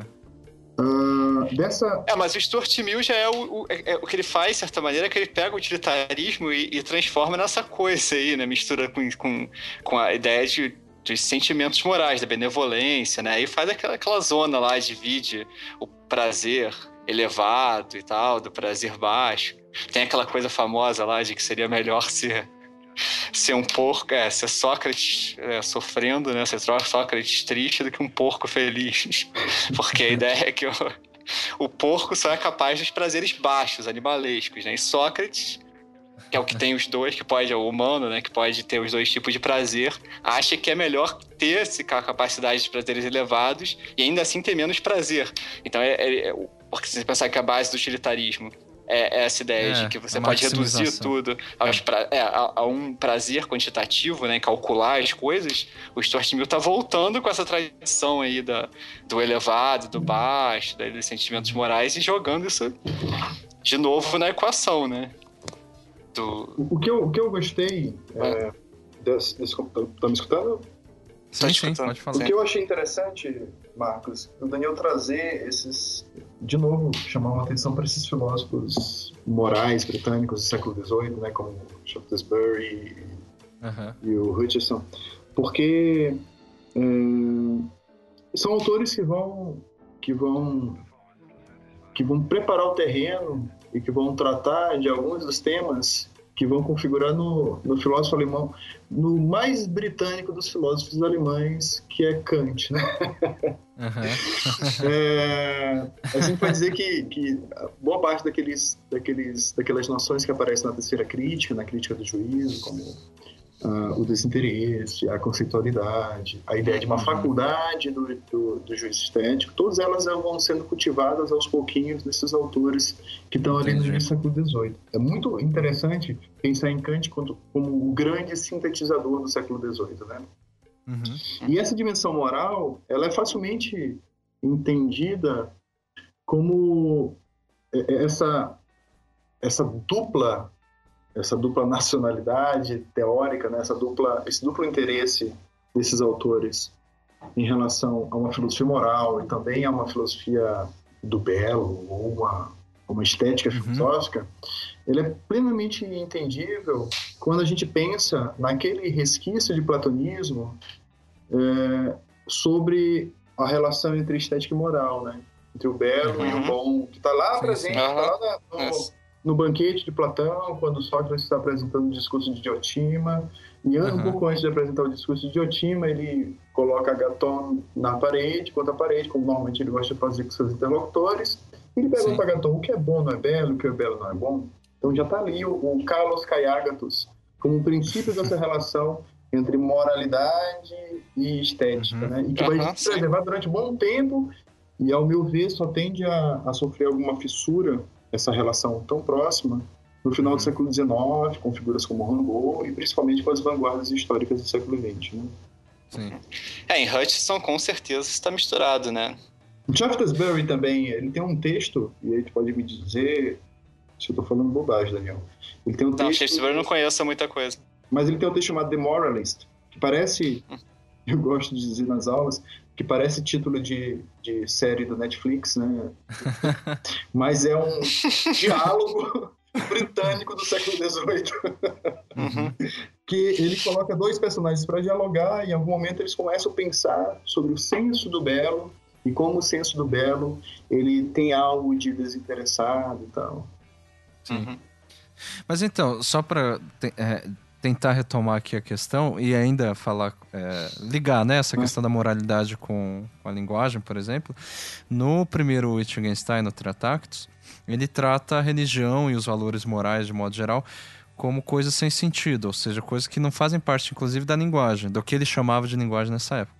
É, por quê? Porque não dizem nada sobre os fatos do mundo, né? Sendo a linguagem um reflexo dos fatos do mundo. Porque ele estava muito mais preocupado com a linguagem científica do que Isso, natural, ele, né? Exatamente, ele ainda estava partindo daquela premissa formal, né, de que é, a linguagem, por exemplo, não é a linguagem natural, ou a linguagem não é, não, é, não é aquilo que a gente chama de linguagem, mas é a totalidade das proposições possíveis. Uhum. É. e, a, e, a, e, a, gente entende por que, que uma, uma filosofia, ou melhor, um ciclo de Viena se constitui de maneira tão rigorosa como se constituiu uhum, a partir, a partir do desse, Wittgenstein, né? Isso, é, porque ele forneceu aí a, a essa premissa, né, da, de entender a linguagem como algo universal, digamos. Ele plantou Ou, a sementinha. É, exatamente. Então, ou seja, o Wittgenstein era formalista nesse sentido, e o que eu estava dizendo é que a religião e os valores morais não se enquadram aí nessa linguagem. E depois, no segundo Wittgenstein, essa é uma pergunta, é, ele começa a levar em conta essas questões morais e tal, é, quando ele pensa numa linguagem mais, no sentido mais pragmático ou não? Olha, eu, se ele começa a pensar a, a, as questões morais, as questões religiosas, eu não sei. Eu, eu, eu uhum. tenho para mim que, além de um, de um livro sobre, sobre lógica e matemática uh, e sobre ética, o Tractatus é um livro sobre mística também. E acho que ele mesmo disse, e deixa claro sim. isso, né? É, isso, o final principalmente, né, que é meio contraditório, né, que ele diz que o Tratactus, as proposições do Tratactus também são sem sentido, portanto, são, são meio religiosas. Bom, mas sabe assim. que tu trazendo isso, isso é um, é um bom gancho, porque as questões relacionadas à religião, à política, à moral uh, e às artes, né, de uma maneira geral, Uhum. Elas, durante um bom tempo, elas ficaram de fora do, da alçada da, da filosofia analítica, como eu uhum. Eu acho que o segundo Wittgenstein, voltando a, a atenção para a linguagem na sua dimensão pragmática, ele abre essas portas, né? ele começa a deixar uh, esses, esses, caminhos em aberto para que a gente desenvolva uma filosofia analítica uhum. da política, uma filosofia analítica da arte, uma filosofia analítica da religião, e uma Sim, filosofia costumes, da, né? moral, por exemplo, uma ética uhum. analítica, por exemplo. E é o que acontece na segunda metade do século XX, né? Uhum. Algum, alguns desenvolvimentos na filosofia analítica e na filosofia da linguagem é que filosofia da linguagem ele é quase como a alfabetização de qualquer filósofo analítico. Uhum. Todo qualquer filósofo analítico começa lendo, lendo os textos de linguagem, lendo Zinn, de Dedekind, Frege, lendo tratados de Wittgenstein, lendo On the Nothing de Russell, coisas do tipo. Uhum. E, antes de tudo, um filósofo analítico é um filósofo da linguagem. Né? Ele pode se tornar uma outra coisa. Ele uhum. se tornar um filósofo um, um, um, metafísico analítico, falando de mundos uhum. possíveis. Ele pode se tornar um filósofo da lógica. Ele pode se tornar um filósofo da arte, como é o caso do Arthur Danto. Uhum. Bom, então aproveitando aí, já você quer comentar sobre. Eu levantei a bola para mim mesmo. É, pois é. Vou ter que combinar melhor esse negócio aí. mas, mas o, o Anderson, você diria que o Dantos seria é, um exemplo de, é, de um filósofo analítico nesse sentido da, de uma, da filosofia analítica mais pragmática ou não? É, depende da fase do dano que a gente está falando, né? Pois é, daí... E... por exemplo, e tem um texto de um autor canadense, acho que ele é canadense, chamado François Recanati, chamado uhum. Pela Filosofia Analítica. É um texto que aparece em um blog, um blog extremamente importante para a filosofia analítica, que foi mantido durante muito tempo por dois portugueses, um é o professor Desidério Murcho, que dá aula em Ouro Preto, e outro é o uhum. Vitor Guerreiro, que também é professor. E lá tem uma tradução, assim, tem uma tradução de vários textos da, da tradição analítica, né? E tem essa tradução do, do François Recanati, que nesse texto uhum. ele já faz uma distinção entre filósofos analíticos e filósofos pós-analíticos. É, de fato, é isso mesmo. Existe uma outra casta na, na filosofia que são, são aqueles rejeitados tanto pela tradição analítica quanto pela tradição é, continental. Continental, pô, não são nem pós-modernos, coitados. Estão em algum tipo de, eles estão em algum tipo de umbral filosófico. Limbo, são, né? São chandalas, eles. É, exatamente. Eu acho que o, o Dante se, se caracterizaria muito bem como um filósofo pós-analítico a partir daquilo que o, o Recanati quer chamar, né? Okay. São aqueles filósofos analíticos que, por alguma razão, começaram a manter contato com essa coisa contaminada chamada filosofia continental. e aí o Danto, por exemplo, o Danto tem uma formação na filosofia analítica sólida e é um filósofo analítico de carteirinha, deve ter, inclusive, a identidade dele lá na Sociedade de Filosofia Analítica norte-americana. Uhum. Tanto que ele escreve, ele tem como pretensão escrever é, uma espécie de compêndio em, em, algumas áreas da filosofia analítica, né? Na filosofia analítica da história, filosofia analítica da, do conhecimento, filosofia analítica da ação e filosofia analítica da arte. Ah, então ele já tenta, digamos, aplicar a coisa, ele, né? Sim e não. Ele, ele é bem uhum. quando ele escreve a filosofia analítica da história, por exemplo, né? Tanto que ele uhum. diferencia o que ele considera como filosofia analítica da história do que ele chama de filosofia substantiva ou substancial da história. Adivinha quem entra entre esses autores da filosofia substantiva ou substancial? Hegel.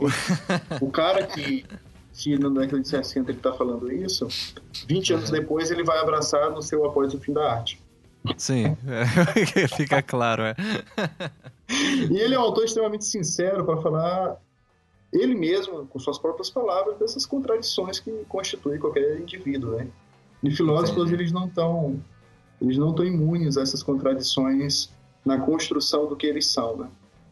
Uhum. Uh, eu acho que o, o, o Arthur Danto, que é um filósofo americano, ele ele ele conhece, ele tem sorte, ele tá no lugar certo assim, e ele tá no momento certo também, não só na história da arte, mas na história do desenvolvimento da filosofia analítica. É um momento em que a, a, a, própria filosofia analítica começa a se abrir para umas questões mais empíricas e começa a transformar a filosofia analítica quase como uma espécie de método a ser aplicado em outras, em outras, em qualquer área, né?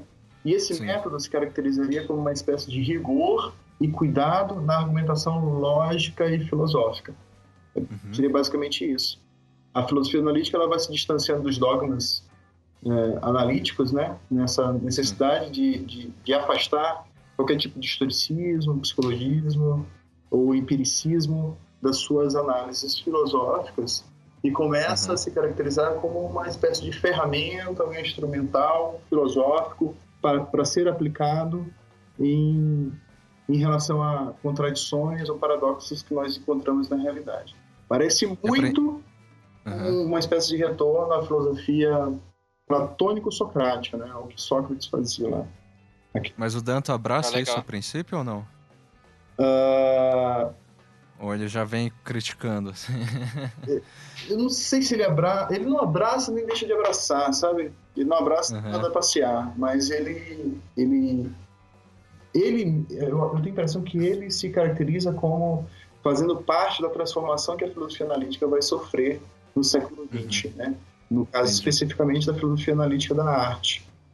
Uhum. Porque além de, de filósofo analítico, ele é ele fora ele teve uma formação como artista e uma produção como artista antes da filosofia.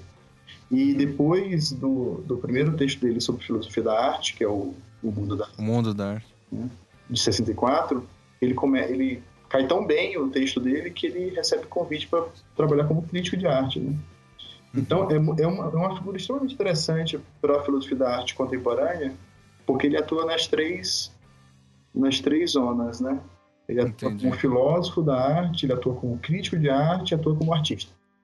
Uhum. Então, a gente não pode acusá-lo de, de um excesso de teoria ou de um excesso de prática. Então, ele consegue é, transitar bem entre essas, todas essas dimensões. Certo. Ô Anderson, agora que a gente entrou nesse, nesse tema da arte, a gente falou agora há pouco dessa uma separação. É claro que separações são sempre esquemáticas, né? Mas entre uma visão da linguagem como espelho do mundo e, e a visão da linguagem como criativa. Outra separação que seria interessante é pensar a linguagem justamente como criadora no sentido artístico, né? Ou seja, algo que você que está ligado a uma sensibilidade. Então a pessoa pode cantar, por exemplo, eu escuto essa voz e, e sinto algo.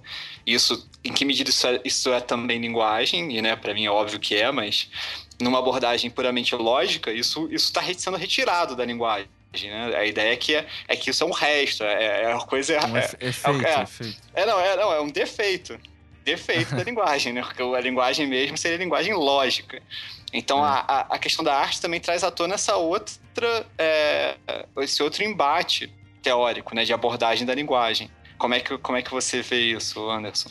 Eu, eu é... É... Eu não sei se isso importa primeiro, não, Arthur Danto. Não, eu acho que isso importa para mim, na verdade. Porque, porque isso, é, acho que isso é um pouco a base da, do, do que está por trás da intuição que eu tive quando eu quis escrever meu projeto de doutorado sobre escritos de artistas, né? Como que os escritos de artistas, aliado às produções artísticas, eles podem corroborar e podem ter um efeito informativo, que a gente pode explicar um pouco melhor depois, uhum. no estabelecimento da condição desse novo objeto como obra de arte. É, eu tenho um problema em, nessa consideração das expressões artísticas como linguagem, porque eu, e isso não é, não é cisma de, de ex de ex-semanticista não, viu? Não é, não é resquício. Mas é porque eu penso que, além do, da dimensão comunicacional, eu acho que a gente acaba, acaba pesando na mão quando a gente quer caracterizar a linguagem como apenas comunicação. A linguagem ela tem uma dimensão semântica, é sintática também. Além da dimensão de uso, né, de contexto, que é a dimensão pragmática, além da dimensão de significado, que é a dimensão semântica, a linguagem tem uma dimensão sintática também.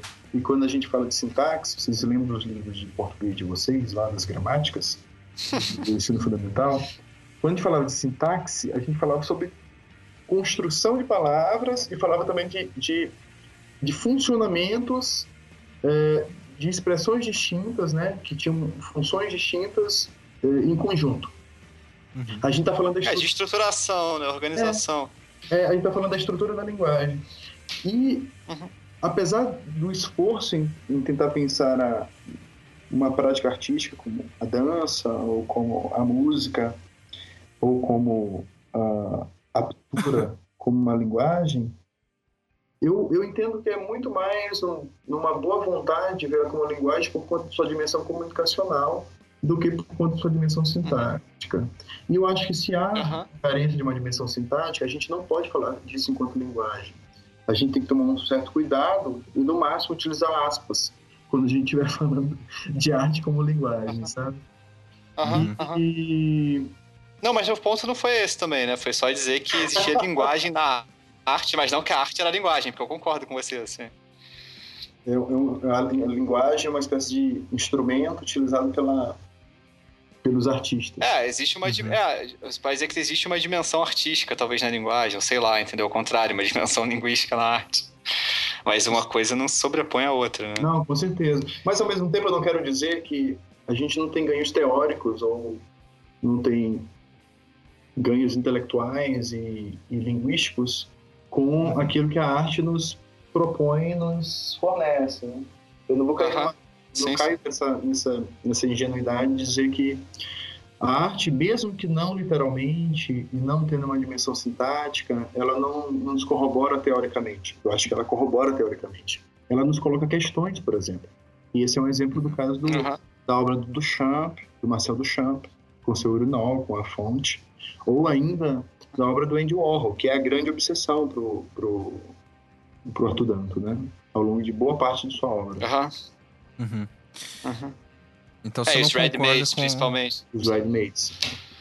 Você não concorda com o Danton de que é, na tese dele sobre a morte da arte, ele faz bastante referência, né, ao Warhol e também ao minimalismo e à arte conceitual, de que a arte teria morrido a partir de então. Então, a tese do Danton, que é uhum. já da década de 80, né, uhum. já não é mais o Danton do de O Mundo da Arte, de 61, Sim. um, não, 64, que é um ano fatídico. Eu, eu sempre... Já não é mais um filósofo analítico. Enfim. Já não é mais um filósofo analítico, né? Ele é, segundo o, o, o François Reconati, um filósofo pós-analítico. Ou hegeliano Ou também, Hegel... pode chamar. Pós, é, pós salva tudo, né, cara? Pós-hegeliano, pós-analítico. Pós-analítico hegeliano. o mundo da arte dele, eu acho que é de 64. É, uhum. eu, eu tenho quase certeza porque é um ano bem fatídico pra gente, né? Enquanto ele tá falando Sim. do mundo. Sim. Tá falando do mundo artístico, a gente tá vivendo perseguição política aqui no O Brasil. mundo da porrada. Sim, né? sim. Então, no mundo do fight. E Uhum. The Fight World no Brasil. E, e aí ele, ele, ele escreve o mundo da arte em 64, ah, e, e um pouco antes disso escreve a filosofia analítica da história, super analítico, né? Ah, em 80... Em 81 ele escreve a Transfiguração do Lugar Comum, que é um texto ah, que é o primeiro grande livro dele de filosofia da arte e é um livro em que ele sustenta algumas alguns resquícios dessa formação de filósofo analítico, como por exemplo a, a preferência por um rigor argumentativo e tal. Mas é na década de 90, em 97, quando ele escreve Após o Fim da Arte, e também na década Uhum. de 80, um pouco depois da Transfiguração do Lugar Comum, quando ele escreve O Descredenciamento Filosófico da Arte, em 86, Uhum. que ele começa a se aproximar daquilo que ele rejeitou anteriormente, que é a filosofia da história de Hegel.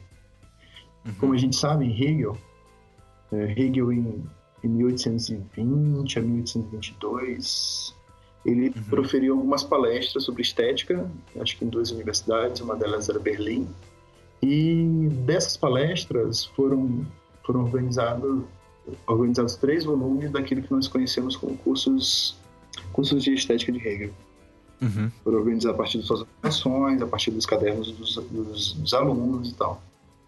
E ali Hegel fala da arte como se a arte tivesse chegado a algum tipo de esgotamento, mas é um esgotamento daquilo que ela representou anteriormente para os indivíduos, né? como uma espécie de, de caminho ou de, de como tendo uma espécie de função Uhum. para que ah, o espírito conhecesse a si mesmo, né? Mas, É. O espírito realizasse é. a si mesmo. É grosso modo, porque Hegel é foda, né? Bem grosso, assim, eu peço desculpa para os hegelianos assim, eu vou até acender uma vela depois daqui para não, pra não ter nenhum problema. coisas do tipo. Vela pra Hegel. É, porque os, os hegelianos são, são, são bem exigentes da filosofia. Aham, aham. Grosso modo é isso. E, mas Você, é, você foi bonzinho, né? Sem exigências, é um- foi um termo assim simpático. Você quer realmente ter hoje em simpatia. dia, no, no front de guerra da filosofia contemporânea, a gente tem que utilizar da parcimônia e do, da diplomacia o máximo possível.Sim, sim, sim. Muito bem, Anderson. Esse foi um ensinamento para os nossos. No máximo, depois você pode ser chamado de coisa analítico e que é o É. lugar nenhum. Não lugar. né? É a zona negativa da filosofia. E, e- mas o que nos interessa nem é a tese de Hegel sobre o fim da arte, é muito mais o uso que Dante faz dessa tese do fim da arte, né? E quando Dante fala Uhum. do fim da arte, está dizendo que a, a arte com e, tá, e, e eu acho, e eu não acho sozinho, eu, Uhum. felizmente eu encontrei uma companhia na, nos- em alguns textos do Noel Carroll que critica a tese do fim da arte do Dante. Eu penso que que a tese do fim da arte do Dante acaba sendo quase uma crítica de um tipo específico de arte que são as artes visuais. Ah, quando ele fala de fim da arte, ele, ao meu ver, ele foca muito mais a atenção, apesar da pluralidade de exemplos que ele dá, por exemplo, na Transfiguração do Lugar Comum, em Após o Fim da Arte, você sai até meio definido diante de tal erudição que ele apresenta, citando poesia, citando uh, prosa, Uhum. citando cinema, teatro e, e assim por diante. É, você percebe que ele tem uma certa predileção pelas narrativas historiográficas na história das artes visuais. Uhum. E a tese dele do fim da arte é a de que as narrativas que outrora nos guiaram na história da arte, como a narrativa que começa no século começa no Renascimento com Giorgio Vasari, sobre, Uhum. que é uma narrativa ainda amparada na, na arte como mimesis, né, na arte como cópia, como imitação, se esgota no final do século XIX. Essa é uma narrativa que nos amparava, e depois a narrativa que ele vai identificar principalmente com, com o trabalho de crítica e de história da arte do Clement Greenberg, que é um, Uhum. um, um crítico de arte norte-americano que vai ter uma atuação muito forte nas quatro, nas três primeiras, entre a década de 30 e a década de 60, 70 nos Estados Unidos, e que vai construir uma espécie de narrativa, Greenberg constrói uma espécie de narrativa que ocupa o lugar que a narrativa do Vasari ocupara anteriormente, né? Nos permite entender uhum. e, e, reconhecer que o expressionismo abstrato, que é um fenômeno artístico que pode ser chamado de várias outras formas, como action painting ou coisas do tipo, uhum. representantes Pollock, uh, uh, Steele, uh, sim, sim. Uh, que mais? Uh, uh, enfim, mas que tem como Pollock uma espécie de coroação uhum. desse, uhum. desse pseudo movimento que é o, o expressionismo abstrato. Então, Greenberg ocupa um lugar primordial nessa nova narrativa que vai nos permitir nos guiar no mundo das artes, principalmente visuais, e no mundo do modernismo, né? Uhum. E esse, eu tenho a impressão, e o Danto aponta para isso, que esse ponto de virada entre Vasari e Greenberg reside na obra do, do Roger Fry, que é um crítico de arte britânico e tem um papel importantíssimo na maneira que a gente vai entender Cezanne, figuras do tipo, né? Uhum. A tese do fim da arte do Danto vai falar que essas narrativas se esgotaram. E elas se esgotaram o esgotamento delas surge na década de 60 e coincide com o advento de um tipo de arte que Greenberg não deu conta nem de prever e que os expressionistas abstratos não preveram também, que é a tal da pop art. Com a pop art, e aí o exemplo que é obcecado é Andy Warhol e suas e seus ready-mades, como suas Brillo Boxes, né, que são aquelas caixas de sabão Brillo em que ele faz uma espécie de facsímile de, de acho que de, de uma espécie de, de, de compensado. É, de embalagem. Né? É, assim, é, é, é, que não é, não é, idêntico às embalagens que estão no supermercado, né? Mas ele constrói de compensado não, sim, sim. as mais bem parecidas e coloca na galeria. Portanto, quando a arte faz isso, quando o artista faz isso, no caso o artista visual, que é o Warhol, uhum. ele ele não precisa mais do amparo da história da arte, ele não precisa mais do amparo da teoria da arte, ele não precisa mais do amparo da filosofia da arte para colocar a principal questão do modernismo, que é a questão sobre a natureza da arte. Então, as narrativas se esgotaram, a arte coloca a questão sobre a sua própria natureza, portanto, a arte chega a um fim. E quando ela chega a um fim, ela chega num período chamado de período pós-histórico, em que tudo é possível, mas na, nem tudo é possível. o que, que, não é possível? Não é Isso possível, que é uma tese boa. É, é maravilhosa é, é, tudo é possível porque todos os estilos estão à disposição do artista depois da década de 60. Uhum. Mas nem tudo é possível. É, daí, é como se classifica a arte pós-moderna, inclusive, muitas vezes é assim. Né? Exatamente. Mas por que, que nem tudo é possível para o Danto? Nem tudo é possível porque o, a forma com que os artistas interagem com esses estilos não há é, o tipo de interação não é mais pautado pelo, pela mesma reciprocidade que havia no momento em que esses estilos vigoravam não como maneirismos, mas como o estilo em vigor, sabe? Uhum. Então, alguém que faz uma pintura expressionista abstrata hoje, ele não tem mais o mesmo de reciprocidade com esse estilo que um Pollock teve, que o Steele teve, que o De Kooning teve, entende? E a, qual o problema disso? O problema, primeiro, que eu percebo e percebo em, em consonância com, com o Carol, é que uhum. às vezes parece que essa filosofia da arte que, que o Danto quer construir é, é muito mais uma crítica das artes visuais do que uma filosofia da arte. Pensando que normalmente o que nós entendemos como filosofia da arte é uma tentativa de se alcançar um conceito geral de arte e dar um, um sentido mais universal para aquela abordagem, para aquela especulação. Uhum. E isso é um ponto, isso é um problema. O outro problema é que o Danto ele considera que da década de 60 para trás, nós vivemos, e, e, no início do século 20 até a década de 60, no final do século 19, né, final do século 19 até a década de 60, nós vivemos algo que ele chama de Era dos Manifestos. Uhum. E a Era dos Manifestos, obviamente, a gente, a gente entende que os escritos dos artistas tinham ocupava um lugar meio que primordial, né? Uhum. Assim, aí, é, os famosos manifestos, né? Futurista, é, manifesto realista. É. Nós temos aí na década de 60 alguns escritos de artistas, na década de 70 também. Na década Sim. de 60 e 69 nós temos um texto importante que é do Joseph Kosuth, que é o A Arte Depois da Filosofia. Nós temos uhum. o Art Language, que é uma revista de arte conceitual. Uh, que a arte conceitual é um espectro artístico que Kosuth sim se identifica, também escreve, é, produzindo e apresentando alguns textos importantes. Uhum. Só que vejam como é, como é conveniente para o Danto dizer que a era, dos, a era dos manifestos acabou justamente com o advento da arte pop. Porque se a era dos manifestos acabou, o trabalho do artista ele se resume a colocar a questão sobre a natureza da arte. E qual é a questão sobre Sim. a natureza da arte? É a, é a, pergunta no velho estilo socrático: o que, que é arte? Quando, uhum. Proudhon, quando o Warhol coloca as suas Brillo Boxes na, na uh, Stable Gallery em 64, no ano que ele escreveu o Mundo da Arte, ele está perguntando o que, que diferencia aquelas obras, aquelas caixas de sabão brilho daquelas que estão no supermercado. É uma pergunta sobre Sim. a natureza da arte. Então ele não precisa uhum. mais de uma teoria, não precisa mais de uma filosofia. Só que para o Dante parece que a filosofia ainda é, ocupa um lugar muito importante, que é de responder essa questão. Para ele, quem responde essa questão é a filosofia, não o artista.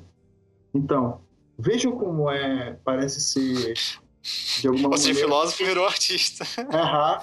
É, ele fala isso literalmente, né? Que... Olha, a era dos manifestos manifestos esses, muitas vezes escritos por artistas, acabou. E agora a arte coloca a questão sobre a sua natureza na sua própria forma filosófica.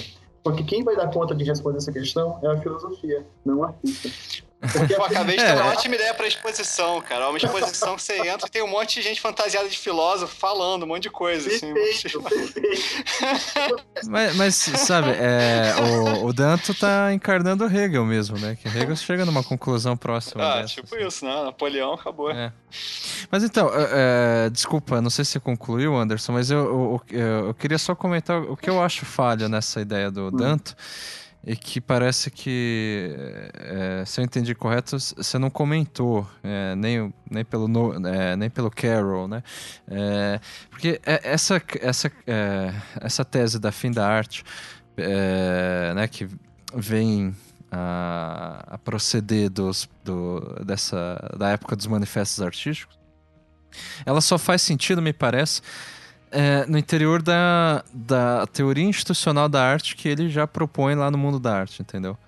Ou seja, se ele fala assim que, no fim das contas, a arte é aquilo que o mundo da arte, ou seja, um grupo né, é, institucional né, de artistas, críticos, historiadores, etc., diz o que é e o que não é arte, Essa é a tese, se eu me lembro bem. Eu posso estar sendo grosseiro também, mas do mundo da arte, né, que é o que define no fim das contas a arte, é, é justamente essa instituição, instituição da arte. Uh, quando ele fala do fim da arte, ele, já, ele ainda está preso, me parece, a essa mesma teoria institucional. Não sei se estou sendo muito claro. É, justamente porque, sabe, falar. Ah, tá, agora o papel do artista é, se tornou filosofar através da arte, usando todos os recursos que é, sejam adequados para isso, e daí, por sua vez, o crítico deve se valer de tudo que possa ajudar a ter uma interpretação filosófica a partir disso. Ou seja, é, ele está dizendo justamente assim, bom, é, deixou de ser arte porque, aliás, a, a, a arte morreu, né? A morte, a, arte morreu enquanto instituição justamente porque não tem mais esses manifestos, por exemplo, você não tem mais um discurso, enfim, que a gente possa chamar de dominante, é, que vai dizer, bom, agora a gente tem expressionismo abstrato e você pode seguir essas, é, essas normas é, discursivas do que, do, do que seria, no caso, arte, né? ou seja, do que legitima a, o expressionismo abstrato como arte, por exemplo. Então, tipo, se ele falar, ah, não tem mais parâmetros, no fim das contas. É isso que eu tô, que eu tô entendendo. Você pode até é, é, me dizer, não, você está com uma interpretação muito simplista. Pode ser. não, acho que não está com uma interpretação minha... simplista, não. Acho que o, o, que acontece aí é uma confusão sobre o conceito de mundo da arte que aparece lá no, em O Mundo da Arte do Danto e que ele vai levar um pouco lá para a transfiguração do lugar comum. E aquilo que se faz do conceito dele, quem que faz? Principalmente o, o, o professor do outro autor que nós citamos aqui, o professor do, do Noel Carroll. Quem é o professor? Uhum. George Dick. O Sim. George Dick, e o Danto fala isso algumas vezes, ele, ele pega a noção de mundo da arte do Danto, que aparece no artigo homônimo, e, uhum. e ele faz uma interpretação de, desse conceito de mundo da arte. Eu lembro que, quase de maneira literal que quando o Danto fala de mundo da arte em seu artigo, de 64, ele chama de mundo da arte uma atmosfera em que há uma espécie de atrelamento, uma atmosfera atrelada ou, ou uma atmosfera é, envolta por uma teoria da arte e uma história da arte. Olha só, o que Danto está dizendo é que o mundo da arte para ele é, é a teoria e a história que envolve a produção artística em questão.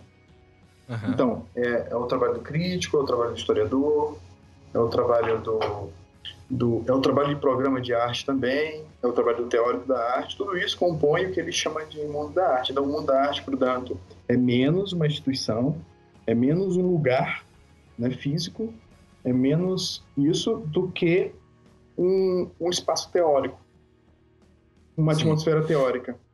Só que o Dick, o George Dick, que é um filósofo analítico da arte importante também no século XX, uhum. ele toma o conceito de mundo da arte e entende, e entende esse conceito, entende essa expressão como significando uma instituição específica. O mundo da arte para Dick é uma instituição formada por críticos, por artistas, por historiadores, por teóricos, Entendi. que vão dizer... Então eu tive... É, eu tive a interpretação dele, então, né? que vão dizer o que é arte e o que não é. Né? Uhum. É, que é uma interpretação tipo de Bourdieu, mais ou menos. Lembra muito os textos de Bourdieu que ele fala sobre, uhum. sim, sim. mercado de arte e tal. E uhum. essa, essa é a famosa teoria institucional da arte, né? Que não é, você está dizendo, não é isso que o não Danto é propôs. isso, né? Quando o Danto fala de da arte, ele está falando muito mais de uma atmosfera teórica, de teoria de história da arte, que certo. diz respeito às produções contemporâneas. Isso faz um pouco de sentido porque parece que, ah, com o passar do tempo, a, obra de arte, o fenômeno artístico, eu acho que é menos problemático do que falar de obra ou de objeto, ele cada uhum. vez mais, assim como o Joseph Kosuth, no seu artigo Arte Depois da Filosofia, bem pontuou, cada vez mais uh, um, o suporte, né, a materialidade da obra se aproxima do zero e a teoria se aproxima uhum. do sem, do infinito, né? Cada uhum. vez mais tem uma teoria muito maior do que uma materialidade da obra. E mais do que isso, percebam como essas, essas manifestações contemporâneas, seja na música, pensem, por exemplo, na música de um Don, John Cage, pensem, por exemplo, na, na obra de um, de um Marcel Duchamp, Pensem, por exemplo... Sim, que são os discursos famosos de esgotamento. Exatamente. Mas né? além de esgotamento, de como que para a gente compreender as expressões artísticas contemporâneas, a gente precisa de, um, de algum tipo de, de, de, de muleta ou de amparo teórico e histórico na história dessas artes específicas para a gente saber uhum. o diálogo que está sendo travado ali. Né? O, fim da... o que retoma a questão da linguagem, né? como, como, como central para a arte. Exatamente. Uhum. E o fim da arte, portanto, Daniel, ele, ele é mais o fim de uma narrativa, ou melhor, das, narrati das narrativas que ele chama de narrativas mestras, que guiavam a nossa uhum. percepção e guiavam a produção, né? diziam que a arte ia para algum lugar ou para outro. Bazari dizia que era, era o projeto da, da, do, da dominação da representação da natureza, né? Pro, uhum. pro Greenberg era o, a, a noção de planaridade, né? Era a ideia ou a tese da arte pura, né? A arte que voltava a si mesma e a ser o elemento mais básico, no caso da pintura, a planaridade. abrindo mão da, do ilusionismo que aparece na narrativa bazariana. O fim da arte uhum. moderna é o fim do, da, do predomínio dessas narrativas mestras, narrativas da história da arte. Mais do que o fim de uma produção. Muita arte vai continuar sendo feita. Só que, a, Mas, é, só que elas sim. não vão mais ser feitas sob a, o cuidado e a orientação dessas narrativas que anteriormente ampararam. É, assim, então, assim mas como daí a ideia deduzir de fim da história, disso... né? Que não é, é acabou a história, é, o tempo, acabou uma forma de estar no mundo, né? E, e aí, qual é o exemplo que Danto cita? Já, é, já não é mais um filósofo analítico, é uma coisa analítica. Ele cita uhum. o, o, a ideologia alemã do Marx e do Engels, quando ele fala que depois da Revolução, uh, eu, não lembro ao certo qual é a, a, a, passagem da ideologia alemã, mas que fala que depois da Revolução você pode, uh, eu tenho a impressão que plantar alguma coisa de manhã, na Constituição Civil da tarde, tinha fazer um poema. E aí, na perspectiva do, do da pós-história, da arte do Danto, né? Da arte pós-história, uhum. que ele chama, de manhã você pode ser um impressionista, de tarde você pode ser um, pode fazer um Sim. filme no Dogma 95 e de noite você pode escrever um poema parnasiano. Mas sempre desamparado, né, de uma autenticidade. Exatamente, exatamente. É. Então, mas, é, enfim, desculpa insistir nisso, mas é que me parece, assim, mesmo dizendo assim que a, a morte da arte não é a morte da arte, mas uma morte de uma narrativa histórica sobre a arte, etc. É, e quando ele faz isso, assim, apontando o dedo pro, pro Andy Warhol, por exemplo, é, é, dizer que há uma narrativa que morreu e parece uma dedução, uma, não é dedução, uma constatação de tipo você é, é, chutar o cachorro morto, sabe? Tipo assim, é, constatar o defunto que já apodreceu, entendeu? Eu não sei se eu tô sendo muito grosso. Mas eu acho mas... que quando ele constata o esgotamento da, da história da arte, sim, ele está falando do esgotamento, ele já não está mais nem pensando no Vasari, né? No Giorgio Vasari. Esse, uhum. que, que encontra problemas com o impressionismo, com a arte. Sim, mas que sejam os manifestos ali. Não, mas ele está falando do Greenberg. Porque o ah. Greenberg, qual é, qual é o, o ápice da, da, arte moderna? O expressionismo abstrato. Tanto que nos textos Sim. dele, né, naquele texto Pintura Americana, que é um texto que aparece, tem, tem duas traduções em português, né? Tem uma tradução de, um, de uma coletânea, que é Greenberg e o Debate Crítico, e, e tem uma, uma, uma, edição revista e uma obra chamada Arte e Cultura, que foi traduzida pela, pela Cossack Nave. Uh, nesse pintura americana, se percebe claramente Greenberg fazendo uma espécie de genealogia da arte moderna, como se o que ela sempre quisesse ser fosse arte abstrata. Sim, como sim. se o abstrato fosse o, o, o, o ápice e o grande lugar a ser alcançado pela, pela arte moderna. É, claro, o Greenberg ele tá, é patrocinado pelos Estados Unidos, mas sabe? então, não é isso. Tá de dominação é, uhum. Sim, sim. Não, mas isso é claro. O curioso é que o Greenberg ele começa como um trotskista e termina como um anticomunista, curiosamente. Uhum. O primeiro texto do Greenberg é da década de 50. E é um texto sobre van... que tem o título Vanguarda e Kit. E é um texto extremamente agudo, sabe? E que a gente não entende como é que esses autores, esses críticos e esses artistas ou poetas, eles conseguem se tornar tão reacionários e conservadores com o passar do tempo, né? A gente tem nossos exemplos aqui no Brasil. Não vou nem falar dos falecidos. Né? Sim, mas tipo, por exemplo, é, adotar essa essa narrativa, eu vou chamar de narrativa, né? É, de uma pós-história, que também é a narrativa adotada pelo Fukuyama, é, o Fukuyama, por exemplo, ele foi para um conservadorismo totalmente que o pessoal chama de. É, como que eles chamam? Ah, de é, so, social-democracia e tal. Enfim, o Fukuyama é um dos representantes desse. Né, ele, ele, é, ele se apropria da, da, da não é nem do Hegel, né? Mas daquele do Kojev uhum. e tal, para pro, propor uma, não, tá, uma teoria. É, enfim, para propor uma teoria de base conservadora.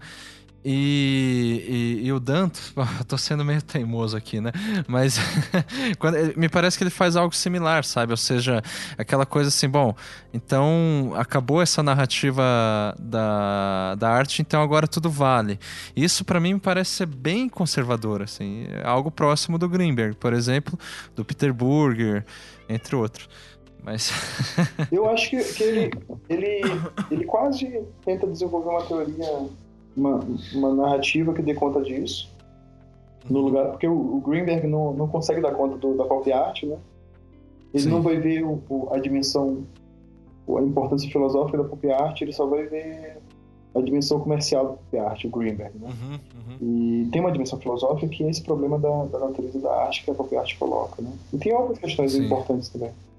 Uh, e, e, o. Mas Anderson, de repente, é, depois se acabar só rapidinho, vamos voltar então para você você parou um pouco, estava desenvolvendo o tema de como a questão então da relação da arte com a linguagem interessava para o seu trabalho, né? A gente ficou é, meio... foi culpa minha, eu tá. que desviei tudo aqui. eu gente, eu sou, eu sou A, então eu sou volume.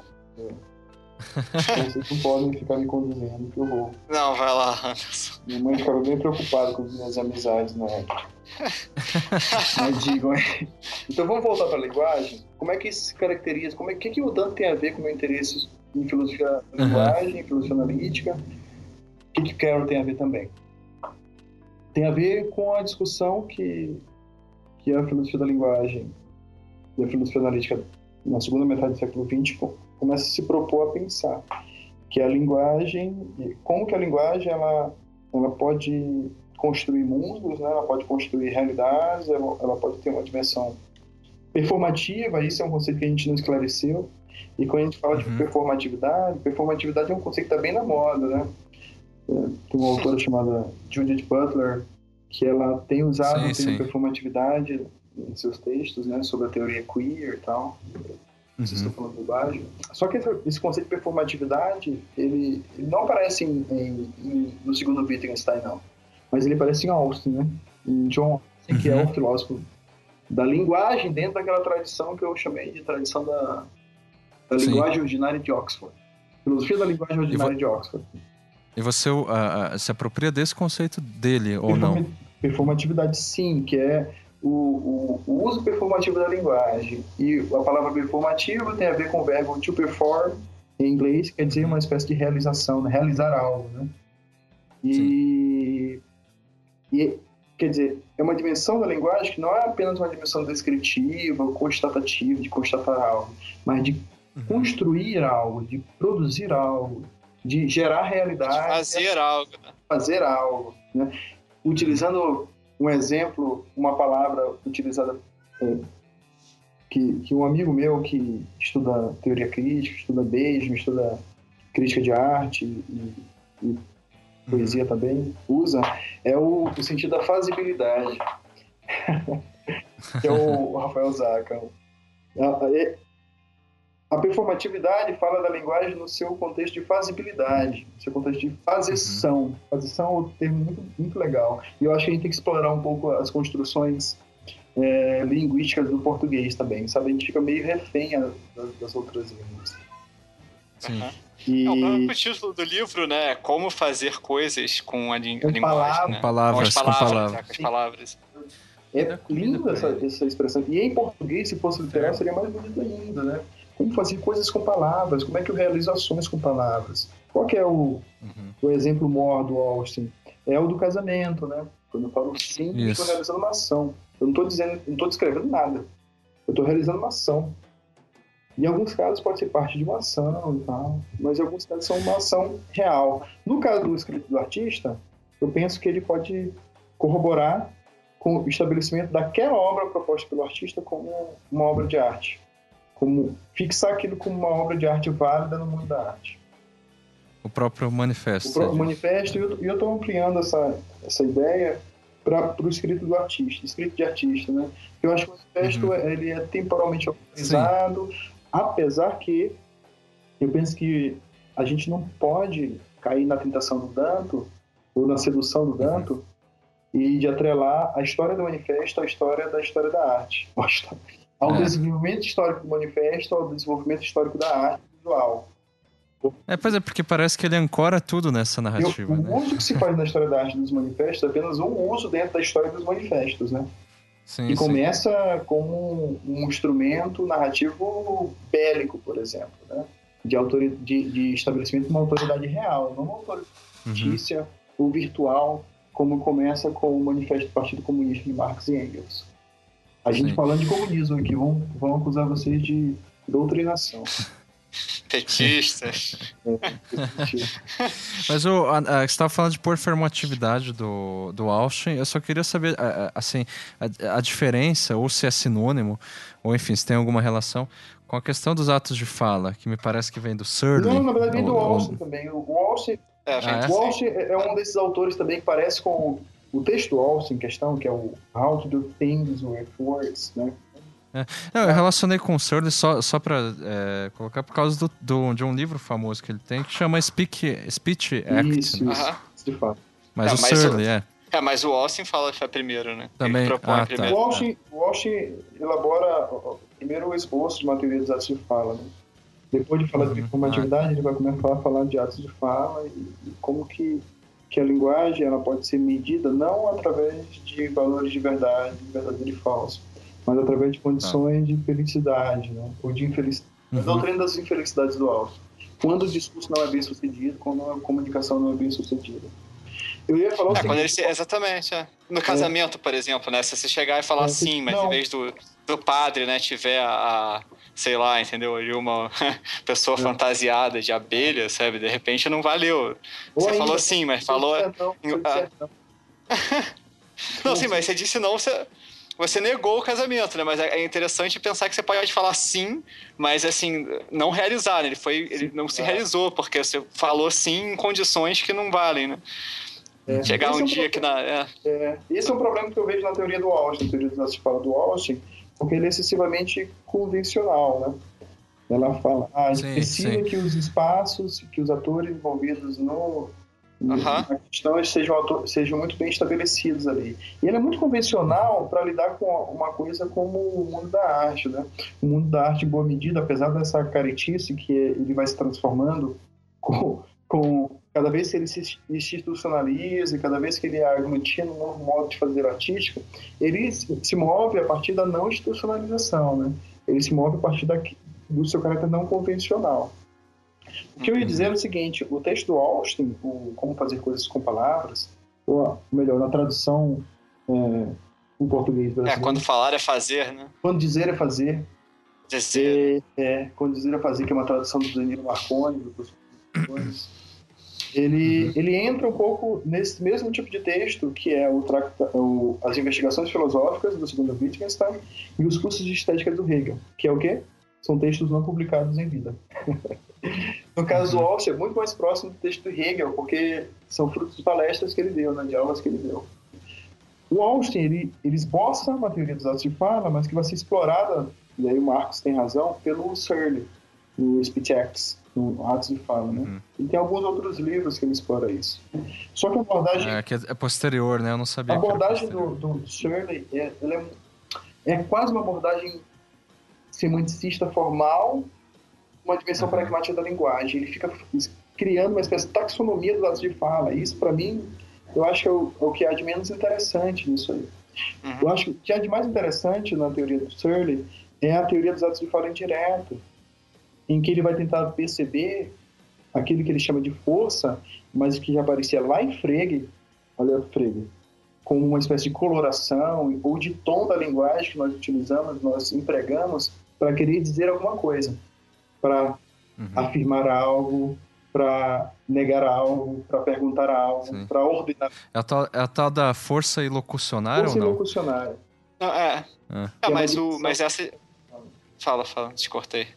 Que é uma dimensão dos atos de fala, né? Que é uma das, das dos constituintes dos atos de fala Uhum. do Austin.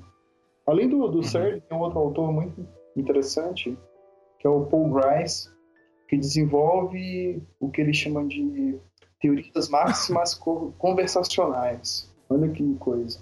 Ele pega a teoria dos atos de fala de, do, do Searle e, e ele tenta construir uma, uma espécie de, de sistema que diz respeito a as situações comunicacionais bem-sucedidas. Para que essas situações comunicacionais ou conversacionais sejam bem-sucedidas, elas precisam satisfazer alguns, algumas exigências, né? alguns, alguns princípios, algumas condições.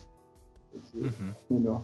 É nesse, é nesse sentido, é, é nessa, é nesse espectro aí de uma, de uma teoria dos atos de fala menos convencional, por mais que o Grice seja bem convencional também, que eu acho que a gente vai pensar no papel de um papel performativo do discurso artístico como corroborando para o estabelecimento daquele objeto novo como um objeto artístico, né? ou melhor, daquele fenômeno, daquele processo, daquele sistema interacional para a gente ampliar nossa, nossa, nosso uhum. alcance né, linguístico, pode ser entendido como um processo, um sistema e uma ação e uma atividade artística. Então você está meio que, no fim das contas, a ponte, só, só para eu tentar sintetizar e ver se eu entendi, que você faz entre essas teorias é, do, dos atos de fala e performatividade, se dá na, na, na compreensão do objeto artístico na verdade, você, é, o que você entende como objeto artístico é ação artística. Então, é uma ação. Uma ação objeto, performativa. Quando eu falo de objeto, eu caio na tentação de objetificar a, a, a experiência artística, né? E, uhum. e, e essa...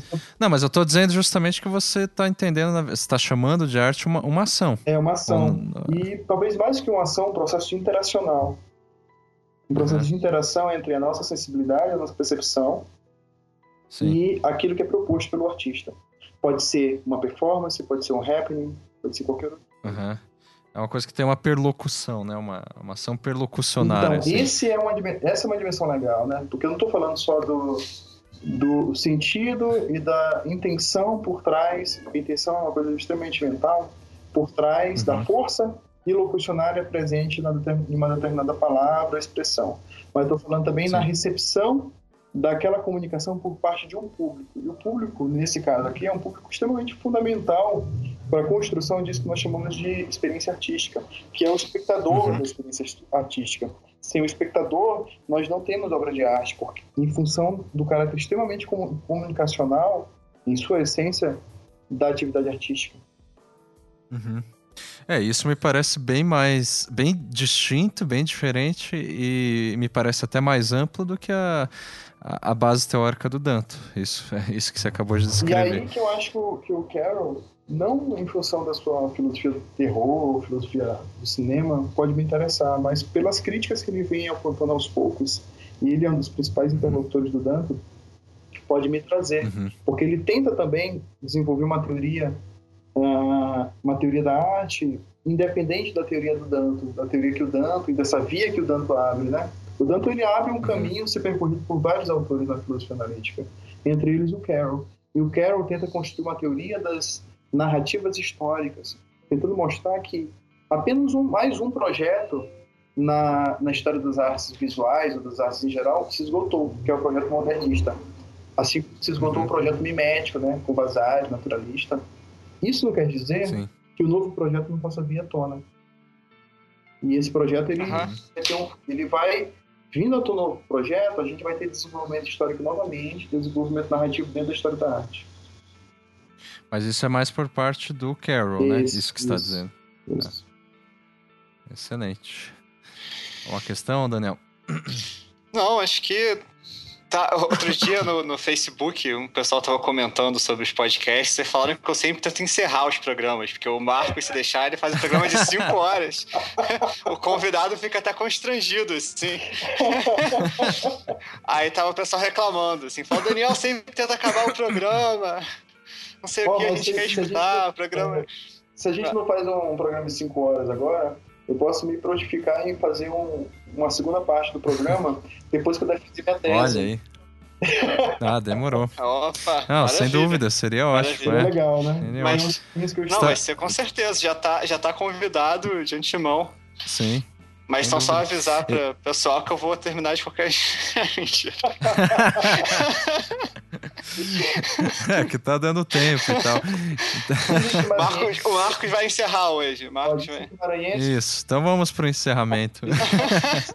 É um tipo de pessoa bem expansiva, assim. Mas parece que os cariocas sempre chegam à frente. Não, sem dúvida, sem dúvida. Não, sem dúvida. Eu, isso depende também de uma certa força elocucionária aí, né?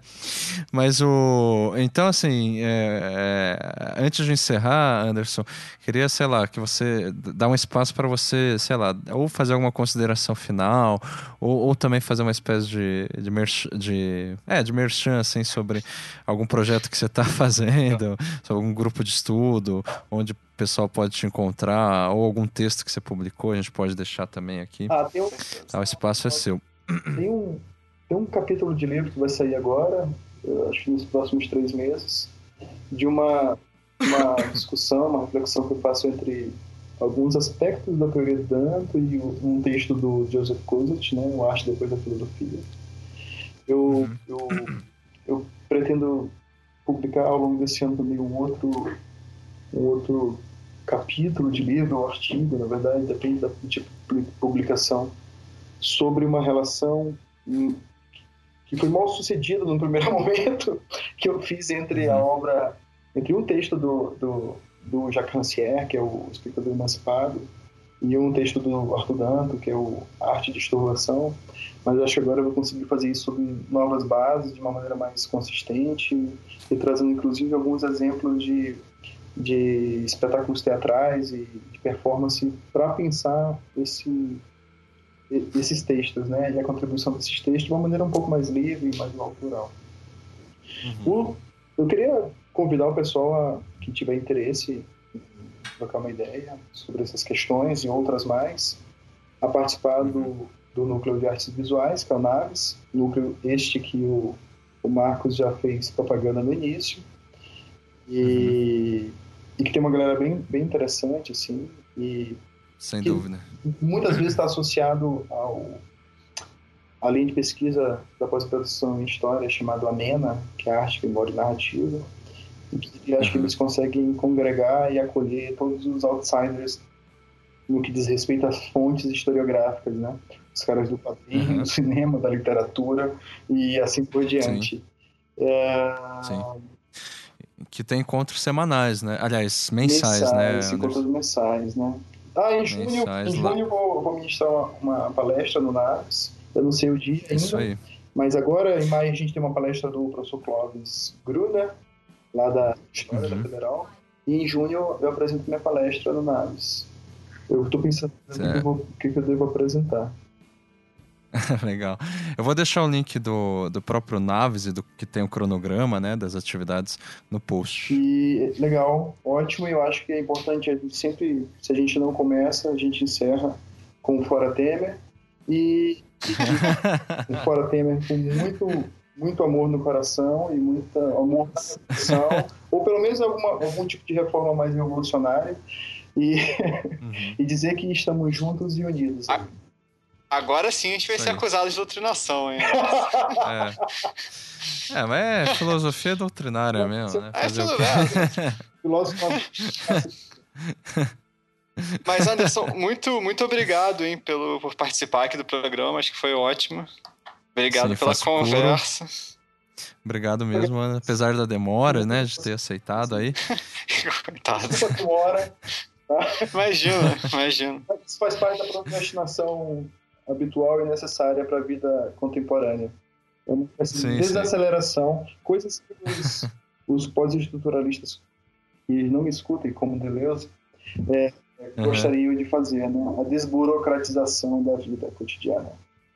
Sim. Muito obrigado pela, pela atenção de vocês, pela paciência, pelo espaço. Isso. Mandar um beijo para minha mãe, Eu... meu pai, para a Xuxa. Para minha filha, para minha filha, espero que tenha um mundo com menos destroçado do que o que a gente anda recebendo por aí. Excelente. Certeza. Obrigado, Anderson. Então vamos dar um tchau coletivo aí. Tchau, tchau, gente. Tchau. Um abraço.